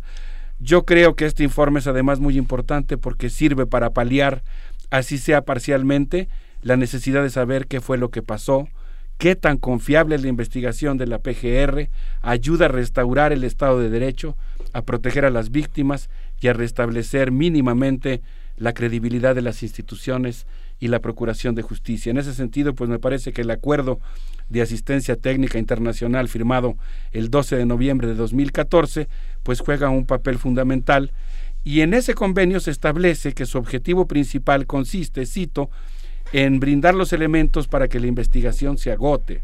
Este análisis, dice el texto, se realizó conforme a los más altos estándares internacionales. Ahora estoy evocando al propio informe en materia de derechos humanos suscritos por el Estado mexicano. De tal suerte que es un documento que si bien, como ha dicho el subsecretario de Derechos Humanos de la Secretaría de Gobernación, Roberto Campas Cifrián, tiene una función de coadyuvancia, tiene una función de coadyuvancia fundamental, porque es la función de evaluar si de acuerdo a los estándares internacionales la investigación se hizo correctamente y el documento pues eh, da muestras fehacientes de que no fue así, por lo cual pues tiene un alto valor. Pero yo quisiera empezar por una de las funciones que juega el documento, diría yo, más allá de lo jurídico, que tiene que ver con el asunto de la reconstrucción de los hechos. Nosotros sabíamos que es una necesidad que tenemos todos, la de saber qué fue lo que ocurrió esa noche y esa madrugada. Habíamos mencionado aquí que en la noche del 26 de septiembre y la madrugada del 27 ocurrieron seis balaceras diferentes. Eh, habíamos mencionado que los estudiantes llegan a Iguala, están afuera de la ciudad de Iguala durante un buen tiempo. Eh, la Policía Federal eh, impide que pasen camiones por el lugar donde ellos están y cuando finalmente logran capturar uno, el chofer de ese autobús les pide que vayan a la central de autobuses para dejar el pasaje y de ahí se va con ellos. Mencionamos aquí que van a la central, el chofer del autobús se baja, los deja encerrados y ellos piden ayuda. Aquí va van a empezar los acontecimientos, algunos ya los mencionamos, solamente estoy haciendo un recuento. Salen cinco autobuses de la central eh, camionera, tres de ellos eh, viajan por un lado y los otros dos, cada uno por su lado, toma una ruta diferente. Nosotros hablamos aquí, en eso nos quedamos de una primera balacera que hubo en el zócalo de la ciudad de Iguala, en la que los muchachos se bajan a quitar un coche que les está impidiendo el paso. Después hablamos de una segunda balacera que hay en contra de ese mismo convoy integrado por tres camiones, dos Costa Line y un eh, Estrella de Oro. Eh, es un tiroteo muy largo. Eh, y después hablamos de otras dos balaceras que son una que ocurre con otro autobús Estrella de Oro que está frente al Palacio de Justicia de Iguala y después un camión Estrella Roja que llega a apoyar a sus compañeros que están frente al Palacio de Justicia, que también es objeto de una balacera. Hemos hablado entonces de cuatro balaceras que transcurren entre digamos las nueve de la nueve y media de la noche y la una de la y las doce y media de la noche. Bueno, pues ahora quisiera mencionar algunas escenas de lo que ocurre en la quinta balacera que empezamos a describir apenas en el programa anterior. Quisiera mencionar, por ejemplo, y aquí es donde yo hago esta lectura, pues en la que me siento profundamente conmovido por la actuación que tuvieron muchos estudiantes, vendedores ambulantes, choferes de taxis, socorristas, eh, maestros, familiares, que actuaron desde mi punto de vista pues con un alto grado de, compromiso civil. Por ejemplo, eh, voy a citar el informe eh, producido por el grupo interdisciplinario. Dice aquí, un joven egresado de la normal que vivía en Iguala se enteró por las noticias de lo que estaba ocurriendo y se presentó al lugar con gasas y vendas. Cuando llegó a Periférico subió al tercer autobús y vio un charco de sangre. De acuerdo a su declaración, y aquí continúa el testimonio, los normalistas se quedaron ahí para marcar las evidencias y proteger el lugar. Es decir, ante el retraso del Ministerio Público, ante esta cuarta balacera, se quedan para, para resguardar las evidencias, los casquillos. Sigue diciendo este testimonio. Trataban de comunicarse con otros estudiantes de los demás autobuses. Subimos al tercer autobús para ver la desgracia. Vimos el pasillo lleno de sangre. En el primer asiento estaban los cuajos de sangre y la credencial del compañero Cochiloco. Y lo que era en la parte de la ventanilla del chofer vimos pedazos de carne, como si le hubieran dado un disparo a quemarropa en esa parte y hubiera quedado carne todavía en el cristal. Los cristales despedazados, los rines igual, la carroza, totalmente. Yo al entrar al autobús encontré todavía lo que era una bala percutida, y de las cortinas nomás se veía dónde estaban los oficios de bala, dijo el normalista en este testimonio ante el grupo eh, interdisciplinario. En este momento comienzan a llegar a ese lugar periférico y Juan Álvarez en la ciudad de Iguala una serie de ciudadanos que a mí me conmueve profundamente su presencia. Llega, por ejemplo, a la primera que arriba al lugar, es una maestra de la CETEC, ahora tan denostada por la prensa, y llega pues a ver qué es lo que le pasó a los muchachos, porque en cuanto ocurre la balacera, evidentemente los muchachos comenzaron a hablar por celular a sus familias, a sus amigos, a sus compañeros, corre la voz y los primeros que llegan son los egresados de la normal, y esta maestra, que por cierto llega ahí desesperada, haciendo llamadas a sus compañeras maestras, nunca menciona su edad, pero pues me imagino por, por, el tipo de testimonio que presenta que es una maestra, digamos, eh, madura, una maestra adulta, que está ahí presente para ver qué es lo que se ofrece. Eh, bueno, pues eh, empiezan a llegar varios maestros a la zona junto con algunos jóvenes que se trasladaron desde la normal para saber lo que estaba ocurriendo y para solidarizarse con sus compañeros. Vuelvo a insistir, estamos hablando de un acto bestial e inexplicable. Yo entre más leo el informe, entre más lo estudio, más inexplicable me parece lo que ocurrió y más insatisfactoria la explicación que dio la Procuraduría General de la República. Pero, digamos, también me consta que todo el tiempo hubo personas que estuvieron ahí tratando de impedir la barbarie, eh, tratando de imponer la razón, tratando de restaurar un mínimo código de ética, como ocurre con todas las personas que llegan al lugar, pues eh, en una noche, ya esto es medianoche, a tratar de solidarizarse con las personas que estaban ahí. Eh, llegan algunos periodistas eh, comienzan a pedir información respecto a lo que ocurrió y se improvisa una conferencia de prensa. En ese momento tenemos un testimonio de alguien que dice en el grupo, en el informe del grupo, nomás alcancé a ver a unos hombres de negro, dos o tres, pero se me hizo raro porque no traían logotipo de gobierno. Yo vi a uno que traía chaleco antibalas, capucha, botas, guantes, playera negra. Otro llevaba sudadera negra, guantes, me tocó ver cómo uno se tira al piso, el otro se hinca y el otro permanece parado. Empiezo a escuchar los primeros, eh, los primeros disparos. Bueno, pues miren, eh, aquí me parece que es muy eh, importante mencionar que pues esta, esta balacera que resulta inexplicable va a ser muy terrible. Hay, por ejemplo, un maestro que está ahí resguardándose de los balazos y dice el siguiente testimonio. Eh, primero se escucharon tres disparos y luego ráfaga. No vi quiénes disparaban, solo de dónde salían. Cuando escuché los disparos como que no lo crees. Las luces de los disparos se veían claramente, disparos en diagonal. Me aviento en una barda detrás del primer autobús. Le llamo a otros compañeros por teléfono que escucharon todo. Un muchacho me dijo, profe, déjeme el celular para filmar, pero yo le dije que no porque te expones a que te disparen. Bueno, Vamos a continuar con estos testimonios, pero si les parece bien, me gustaría que escucháramos una canción producida por los eh, jóvenes artistas eh, muy queridos de la Escuela del Rock a la Palabra, que se propusieron hacer una serie de canciones en relación a Yotzinapa. Vamos a escuchar eh, Canción Desentonada de Nayeli Stanfield y Carlos Cisneros. A ver qué les parece. Ya no encuentro las palabras para expresar mi dolor. Lo que pasa alrededor parece canción macabra, melodía que descalabra al escuchar sus bemoles. Se ve oscuro, ya no hay soles que alumbren la partitura. México se desfigura dentro ya los crisoles. México se desfigura dentro ya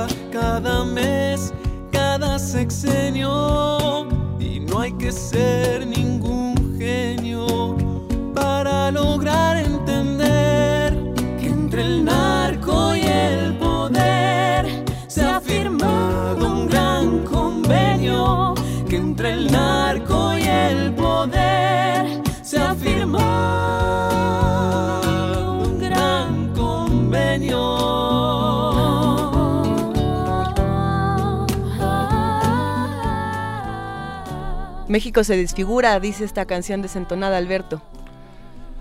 Sí, creo que es muy difícil poner en palabras, como eh, indica la propia letra de la canción, lo ocurrido y hablar sobre el tema. Yo quisiera, a pesar de haber eh, tocado pues un asunto tan doloroso, ¿no? Eh, espero pues haber seleccionado algo que, que, reconstruye un poco la bestialidad de lo ocurrido, lo indignante, lo que pasó. Pero pues también quisiera yo insistir en una perspectiva que es, creo yo, muy importante. Todo el tiempo hay personas que están haciendo lo que uno esperaría que hicieran. Eh, ahora quisiera mencionar en esta balacera, en esta quinta balacera que sí. ocurre en Periférico y Juan Álvarez, eh, pierden la vida, bueno, fueron asesinados bestialmente Daniel Solís Gallardo y Julio César Ramírez Nava. Ambos pertenecían al grupo que viajó desde la normal a enterarse, al enterarse del primer ataque. Forman parte de este grupo de personas que acuden a solidarizarse y que están preocupadas por lo que acaba de ocurrir con sus compañeros. Eh, bueno, pues yo quisiera decir que después de esta balacera un grupo de estudiantes sale corriendo del lugar, van acompañados de un maestro que había llegado para solidarizarse con ellos, un maestro de la CETEC, y son es el grupo que llega a la clínica Cristina, de la cual muchos hemos oído relatos. El maestro refiere que estuvieron en la clínica casi durante dos horas tratando uh -huh. de conseguir un doctor o un taxi que pudiera llevarlos para atender a, Edgar, que es eh, uno de los estudiantes que se encuentra herido.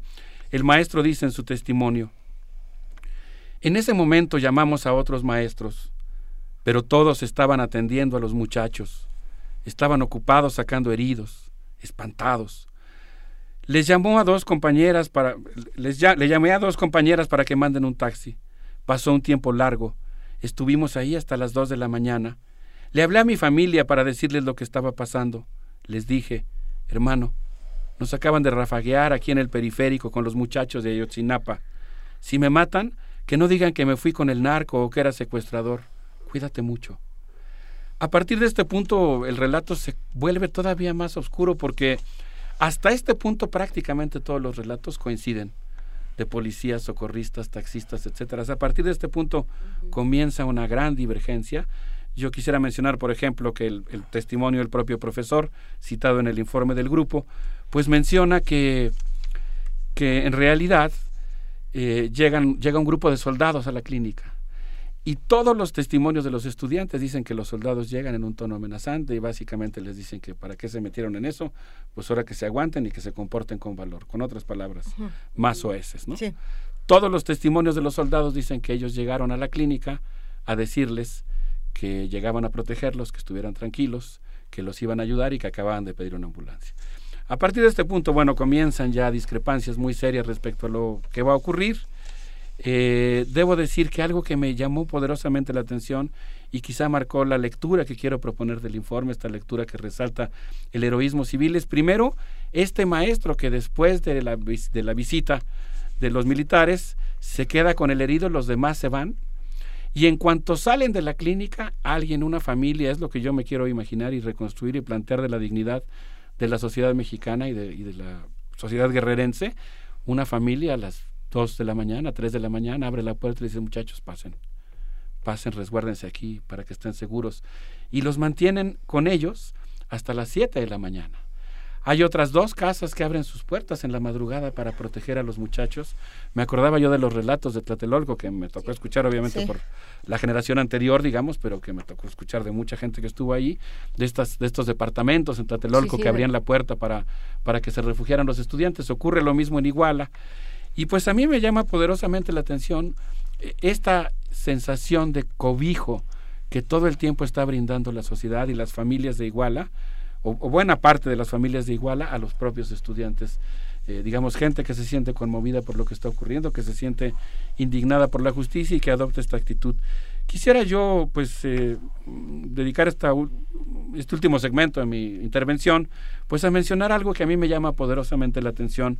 Yo creo que lo que ocurrió en Ayotzinapa eh, fue atendido por la Procuraduría General de la República y según el, el informe que estamos citando del Grupo Interdisciplinario de Expertos Independientes, dice que la versión de la PGR muestra enormes inconsistencias. Por ejemplo, dice aquí que de acuerdo al análisis de lo que se presentó en la conferencia de prensa del 22 de octubre por parte de la PGR, la Procuraduría informó que los estudiantes habían salido de la estación de autobuses en cuatro camiones, dos estrellas de oro, dos de la marca Estrella de Oro y dos Costa Line, pero su versión olvidó el autobús Estrella Roja, que por cierto en, en parte del testimonio menciona que hay una grúa que llega en la madrugada a retirarlo del Palacio de Justicia.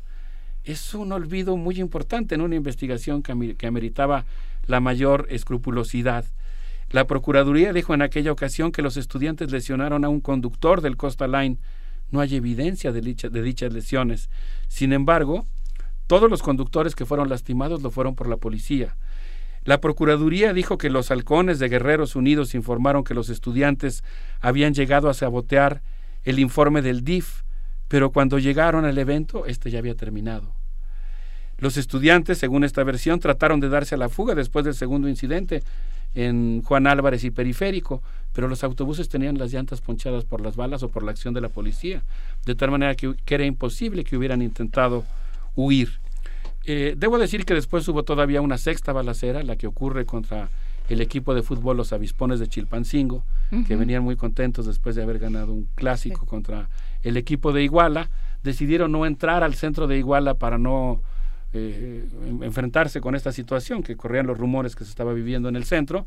Deciden seguirse derecho a Chilpancingo y son sorprendidos también por un grupo que, que los ataca salvajemente. De acuerdo a la investigación eh, realizada por eh, el grupo interdisciplinario, menciona una serie de cuestiones que le parece que son debilidades de la investigación de la PGR. Voy a mencionar algunas de ellas. Por ejemplo, dice que la Procuraduría General de la República no solicitó en tiempo y forma los videos de la estación de autobuses del Palacio Municipal, los videos de las cámaras instaladas en Juan Álvarez, Hermenegildo Galeana y en la zona industrial.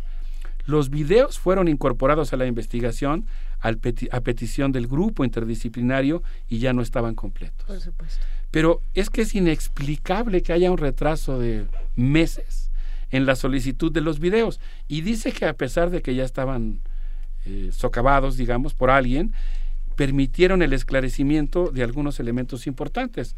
Por ejemplo, que de la estación de autobuses habían salido cinco autobuses y no cuatro.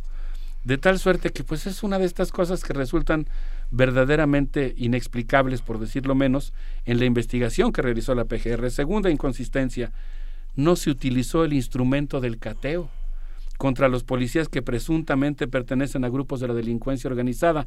Nunca se solicitó al juez que otorgara las órdenes para catear las viviendas que hubieran permitido encontrar material invaluable para el esclarecimiento de los hechos y sobre todo para poder rastrear los vínculos entre la delincuencia organizada y las corporaciones policíacas. La inconsistencia también radicó en que no se utilizó la intervención de comunicaciones privadas. Nunca se rastrearon los teléfonos de algunos de los policías que después eh, que ahora incluso se encuentran prófugos. Es otra cosa inexplicable en una investigación en la que estaba puesta la atención mundial. Eh, los operadores de los autobuses fueron llamados a declarar en abril de 2015. Eh, seis meses después. Los choferes de los dos autobuses, ahora cito el informe, los choferes de los dos autobuses Costa Line que se encontraban en dicho escenario y que presencian la terrible cuarta balacera que hemos descrito aquí, eh, estuvieron presentes todo el tiempo. El autobús eh, Estrella de Oro 1568, creo que es el número, eh, que es de donde se llevan pues a la mayoría de los estudiantes que se encuentran actualmente desaparecidos, estuvo presente y no fue llamado a declarar hasta abril de 2015. Y dice aquí, ellos estuvieron ahí desde el, desde el momento del ataque a las 21.45 horas hasta las 3 horas de la madrugada del día 27 y no fueron llamados a declarar. Una inconsistencia más. Eh, resulta que tampoco se llamó a declarar a personas, a numerosas autoridades federales que podían tener información crucial y que fueron llamadas a barandilla hasta junio de 2015 a petición del grupo interdisciplinario. La ropa y los enseres personales de los estudiantes que se encontraban en el autobús Estrella de Oro 1568 fueron embalados pero no fueron analizados y tampoco se informó a los familiares sobre su existencia. Fue hasta que llega este grupo interdisciplinario internacional que se dice, oigan, ¿y la ropa que traían los muchachos? Sí, que yo creo que ahí estaría la, segunda parte de este de la riqueza y de la importancia de este trabajo, ¿no? Tú hablabas de, de lo que dice, lo que nos dice, de lo que despierta y, y, el sentimiento de empatía, de compasión profunda que despierta en la comunidad, pero también lo importante que es que se haya dado esta apertura para, bueno, o, que, o que se haya eh, visto desde fuera este, este asunto, ¿no? Que haya venido la comisión a, eh, a trabajar y hacer todo este análisis, porque entonces ya nosotros tenemos la posibilidad de, pedir cuentas. Y, y, si nos ponemos a pensar ya, este, cargando, este, ya poniéndonos más, más rudos, pues así empezó Guatemala. Guatemala también empezó con trabajo de fuera. Entonces, bueno, pues vamos viendo este qué trabajo podemos hacer con esto. Sí, yo creo que es muy importante lo que dices. Yo quisiera terminar mi comentario diciendo que me parece que el pasado lunes 19 de junio los mexicanos pudimos presenciar un hecho histórico y un gran triunfo de la sociedad civil. De acuerdo a la crónica de la emblemática periodista Blanche Petrich, en la más reciente sesión del Pleno de la Comisión Interamericana de Derechos Humanos, el gobierno mexicano, pese a mostrar enormes reticencias, tuvo que reconocer la necesidad de una nueva investigación debido a las inconsistencias de la investigación que encabezó el procurador anterior. Indudablemente no nos deja satisfechos, no es suficiente, sigue pulsando ese dolor, ese anhelo de justicia, ese impulso eh, que mencionamos, que tiene que ver incluso con esta impronta que, plantea la filosofía del deseo de justicia humano, no, no estamos satisfechos, pero es un gran triunfo y yo creo que debemos valorarlo. Es un triunfo que viene de la, con la ayuda de fuera, pero yo quiero decir que México participa y ha labrado pacientemente el papel que juega actualmente la Comisión Interamericana de Derechos Humanos. De tal manera que viene de fuera, pero digamos... No, claro, viene de, fuera, pero, pero es algo que estamos cosechando. Incluso el informe, pues es una medida cautelar solicitada por los familiares. Así es. Pero, pero indudablemente es una instancia eh, importante, ¿no? Y, y la cuestión, la presencia internacional jugó un papel central. Yo creo por eso que debemos sentirnos muy orgullosos de que la sociedad mexicana, en lugar de sentirse indiferente, se manifestó con toda contundencia y terquedad para exigir justicia y logró una muy sabia combinación entre movilización callejera y el, el recurrir también a las instancias legales correspondientes. es una combinación que ha obtenido un gran fruto muy importante. Después de escucharte, Alberto, y gracias, eh, igual mucha gente está escribiéndonos y diciéndonos eso, gracias, ¿no? sin, eh, con olvido no hay justicia, está clarísimo. ¿Sabes cuál es mi desazón cuando empiezas a contar estas cosas y cuando empiezas a dar los resúmenes? Ah, que hay solo de dos sopas desde mi punto de vista. Hay un enorme grado de incompetencia o un enorme grado de complicidad. Y, y entonces o ahí... Una bonita mezcla de las dos. O una bonita mezcla de las dos, lo cual ya sería terrible. Se, se, habla mucho de las incongruencias de la PGR en esta investigación y de lo inexplicables que son. La pregunta es, ¿son realmente inexplicables las incongruencias de la PGR o no lo son? Lo vamos a ir platicando. estamos en esa tarea también. Yo, creo que es inaceptable, ya superenlo. Yo creo que una mínima de sensibilidad política, esta actitud de ya chole, la verdad es que es absolutamente inaceptable y creo que por eso la sociedad mexicana puede sentirse orgullosa hoy de haber mantenido el tema y de haber sostenido su exigencia de justicia. Si les parece bien, les agradezco mucho el espacio y quisiera que nos despidiéramos con una canción de dos amigas mías, Verónica Ruiz y Andrea Oria, que escribieron esta canción que se llama Desesperamos, dedicada a Ayotzinapa. Mil gracias, Alberto gracias, Alberto, y sus mundos posibles.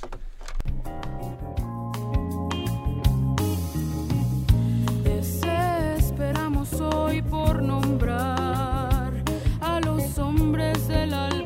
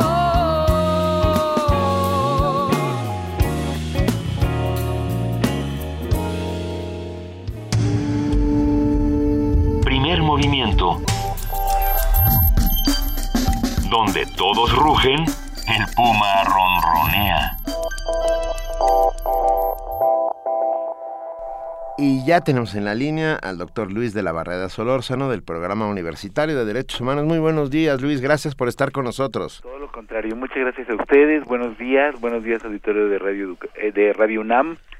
El proyecto del ministro Arturo Saldívar acerca de las actividades relacionadas con el consumo personal de marihuana lo dice con la mayor claridad.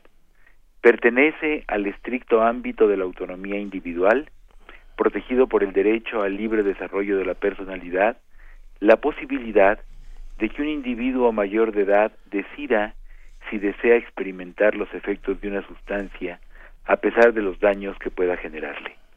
El bien más genérico que se requiere para garantizar la autonomía de las personas, advierte el ponente, es precisamente la libertad de realizar cualquier conducta que no perjudique a terceros. El proyecto cita la obra Sistemas de Derechos Fundamentales de Luis María Díez Picasso. El derecho al libre desarrollo de la personalidad comporta un rechazo radical de la siempre presente tentación del paternalismo del Estado, que cree saber mejor que las personas lo que conviene a éstas y lo que deben hacer con sus vidas. Este derecho supone la proclamación constitucional de que, siempre que se respeten los derechos humanos de los demás, cada ser humano es el mejor juez de sus propios intereses. El proyecto, de ser aprobado por la primera sala de la Suprema Corte, obligaría a la Comisión Federal para la Protección contra Riesgos Sanitarios a otorgar a los quejosos la autorización que previamente les denegó, para el consumo personal irregular con fines meramente lúdicos o recreativos del estupefaciente cannabis sativa y del psicotrópico THC, es decir, de la marihuana, y para ejercer los derechos correlativos, siembra, cultivo, cosecha, preparación, acondicionamiento, posesión, transporte, uso y en general todo acto relacionado con el consumo. Se declararían inconstitucionales los artículos de la Ley General de Salud que establecen la prohibición de que la Secretaría de Salud emita autorizaciones para la realización de los actos relacionados con el consumo personal con fines recreativos de la marihuana y esos actos ya no serían delictivos pues contarían con la autorización de la autoridad competente. La propuesta de resolución excluye los actos de comercio, tales como distribución, enajenación y transferencia, por la sencilla razón de que no fueron materia de la solicitud denegada ni del amparo. Pero los argumentos del ministro Saldívar son perfectamente aplicables también a dichos actos de comercio. La elección de alguna actividad recreativa o lúdica es una decisión que pertenece a la esfera de la autonomía personal que debe estar protegida por la Constitución. Esa elección puede incluir la ingesta o el consumo de sustancias que produzcan experiencias que en algún sentido afectan los pensamientos, las emociones y o las sensaciones de la persona. Se ha señalado que la decisión de fumar marihuana puede tener distintas finalidades, entre las que se incluyen el alivio de la tensión, la intensificación de las percepciones o el deseo de ciertas experiencias espirituales. Las experiencias mentales, se afirma en el documento, se encuentran entre las más personales e íntimas que alguien puede experimentar, de tal manera que la decisión de un individuo mayor de edad de afectar su personalidad de esta manera se encuentra tutelada por el derecho al libre desarrollo de ésta. Ahora bien, de ser aprobado el proyecto, se abre también la puerta a declarar inconstitucionales los artículos que prohíben los actos de comercio respecto de la marihuana. En efecto, si una persona mayor de edad puede cultivar y consumir marihuana en virtud de su derecho al libre desarrollo de su personalidad, en razón de ese mismo derecho, sería razonable que se le permitiese adquirirla y para que pueda hacerlo es necesario que se permita su venta. Es de recordarse que el amparo solo beneficia a quienes se concede, pero si se aprueba la resolución, los preceptos administrativos y penales que prohíben el consumo y la venta de marihuana quedarían heridos de muerte. Como dictaminó John Stuart Mill, el único propósito en virtud del cual puede ejercerse legítimamente el poder sobre un miembro de una comunidad civilizada en contra de su voluntad es impedir que dañe a otros. Su propio bien, sea físico o moral, no es justificación suficiente. Muchas gracias. Muchas gracias, doctor Luis de la Varada Solórzano, programa universitario de Derechos Humanos. Estamos, seguimos aquí en Primer Movimiento, nos estaremos hablando muy pronto. Muy bien, un abrazo. Un abrazo. Gran abrazo. Primer movimiento. Escucha la vida con otro sentido.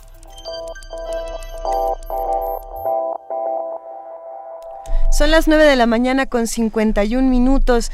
Estamos aquí en la cabina de Radio UNAM este jueves 22 de octubre y vamos a hablar de algo que va a ocurrir este sábado. Porque si usted todavía no lo sabe, la, UNA, la UNAM, iba a decir, la ONU cumple 70 años y es algo importante que vamos a celebrar todos juntos aquí en la sala Julián Carrillo de Radio UNAM. Para platicar de todo esto se encuentra en la línea Mariana Castro. Ella es oficial nacional de información del CINU, Centro de Información de Naciones Unidas para México, Cuba y República Dominicana. Mariana, muy buenos días, gracias por hablar con nosotros.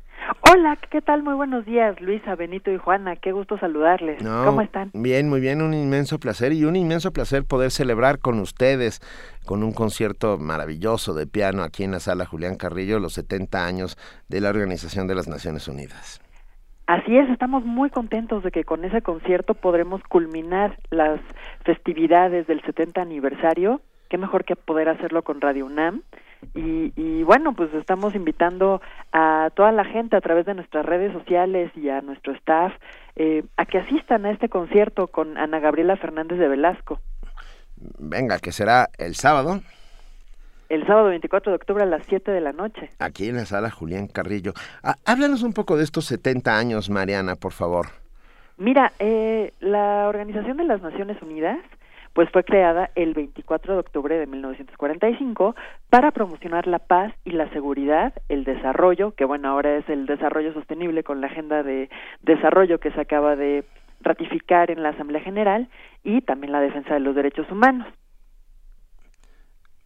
Bueno, y, lo, ha, y, lo ha hecho, y ya, más de 180 países miembros, ¿no? 193. mira, ya sabía yo que estaba cerca. 193 Estados miembros, la ONU está presente en todo el mundo haciendo un esfuerzo en muchos casos para para mantener la paz, sobre todo en aquellas zonas de conflicto, pero muchas más cosas. Eh, dentro de la ONU también se encuentran la UNESCO, la Organización para la Educación, la Ciencia y la Cultura, y otras instancias, ¿no? que hacen, bueno, la, ayuda a refugiados, que es importantísima. Hay que pensar en la ONU como un gran, gran aparato que, que maneja muchas voluntades en el mundo. Y celebraremos con ustedes este sábado a las 19.30 horas. En las, eh, ¿Dije bien? Sí. Sí, claro, a no, a las 7. A, las 7 de la noche. A las 7 en la sala Julián Carrillo, la ONU invita, vénganse. Aquí claro, además cabe mencionar que en México son 22 agencias de las Naciones Unidas y que esta oficina, que es el Centro de Información de las Naciones Unidas para México, Cuba y República Dominicana, fue la primera oficina que se estableció en México. Ah. ¿Cuáles son las actividades del SINU, Mariana? Platícanos. Mira, eh, nosotros eh, funcionamos como voceros del secretario general. Eh, eso quiere decir que le damos voz a las actividades de la Secretaría de la ONU, pero también trabajamos como soporte para la comunicación de las agencias del Sistema de Naciones Unidas en México y en toda la región latinoamericana. Perfecto, pues vamos a estar con ustedes. Queremos celebrar este sábado todos juntos a la ONU, 70 años. La cita es en Adolfo Prieto 133, Colonia del Valle, a dos cuadras del Metrobús Amores, en la sala Julián Carrillo. Mariana, eh, si te parece, vamos a regalar eh, más, más entradas para que todos podamos estar en, esta, en este importante evento. Claro que sí, de hecho... Eh, estamos promocionando los pases dobles para que nos acompañen en este concierto. Y una de las condiciones que estamos eh, pidiendo en nuestras redes sociales, que son Facebook y Twitter como Sinu México, es que nos sigan tanto a Radio UNAM como al Sinu México y que estén al pendiente de las trivias que tienen que ver con este 70 aniversario. No sé qué les parezca a ustedes. Nos parece perfecto. Vamos a seguirlos en redes sociales. Mariana, te mandamos un gran abrazo y vamos a celebrar todos juntos. Igualmente, nos vemos el sábado para celebrar este 70 aniversario. Gracias, mil gracias. Gracias, hasta, pronto.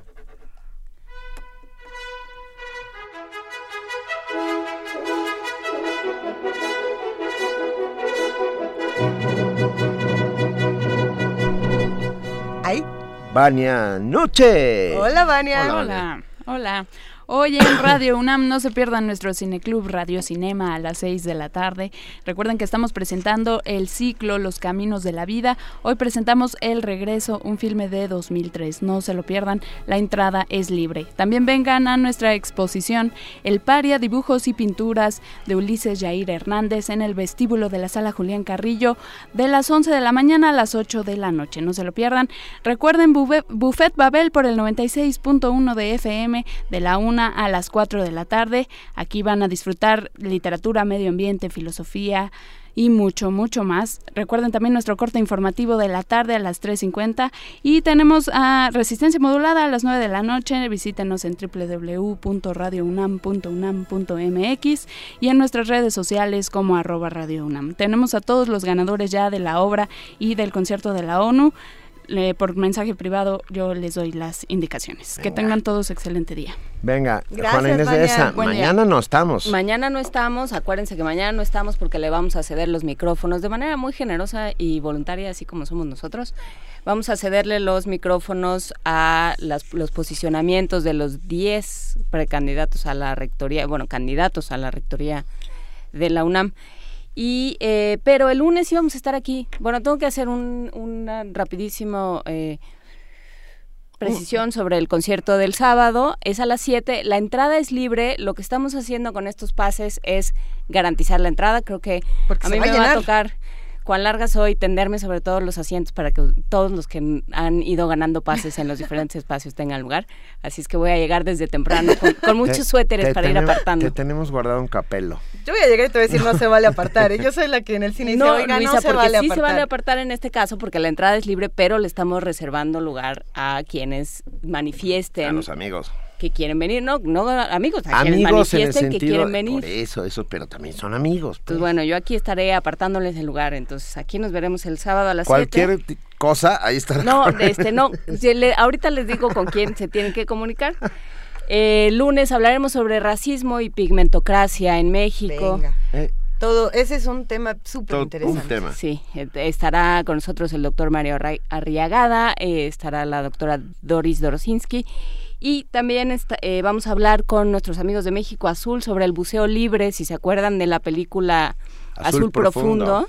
de Luc Besson, una Le. Grand Bleu, ese donde, Ah, donde se, suma- Sí, no, se no, no, no. sumergían Con Jean Reno. con Jean Reno y con ese otro muchacho tan, Bien tan guapo. guapo. O sea, si digo Jean Reno, ya no entro en esta No, a ver, conversación. una, mí dos, que me- tres. Jean Reno. No, me gusta mucho el trabajo de Lupe Escuta, Besson y de la Jean Reno. marmota no de- debí, de- no debí meterme en este problema. Eh, va- vamos a hablar sobre la técnica del buceo libre, hablaremos con una campeona de buceo libre, qué pasa, qué se siente, cómo se hace y qué, cosa. trabajo están haciendo por la conservación de los océanos, que ese es otro tema. Se están acabando los corales. Apnea voluntaria. Es una cosa francamente espectacular, ¿eh? Friki. De muy friki. Este, digamos, sí, perturbadora. O sea, dejar de por respirar ponerla en mucho español. tiempo. Bueno. Bueno. Y, habla- y ya nos vamos. Eh, mañana no estamos, no nos busquen, no vamos a estar. Pero vamos a escuchar todos lo Pero que va a pasar. un rapidísimo anuncio. Hoy, ocho y media de la noche, aquí en la sala Julián Carrillo, nuestra compañera Luisa Iglesias presenta el nuevo libro de Otto Cázares, Cosmorama. Un librazo y dense una vuelta, va a estar increíble esta vean. presentación. Javier Martínez, director de publicaciones de la UNAM, va a estar también aquí en, en la sala Julián Carrillo. Otto Cázares va a estar increíble. Hoy, ocho y media de la noche. Gracias a todos los que hicieron posible el primer movimiento. Gracias, Juana Inés de esa. Un Gracias, placer, como siempre. gracias, Luisa. Ah, gracias a ustedes que están ahí haciendo comunidad con nosotros todos los días. Mil gracias, es Benito de verdad Taibo. un privilegio. Mil gracias, Luisa Iglesias. Esto fue Primer Movimiento. El mundo desde la universidad.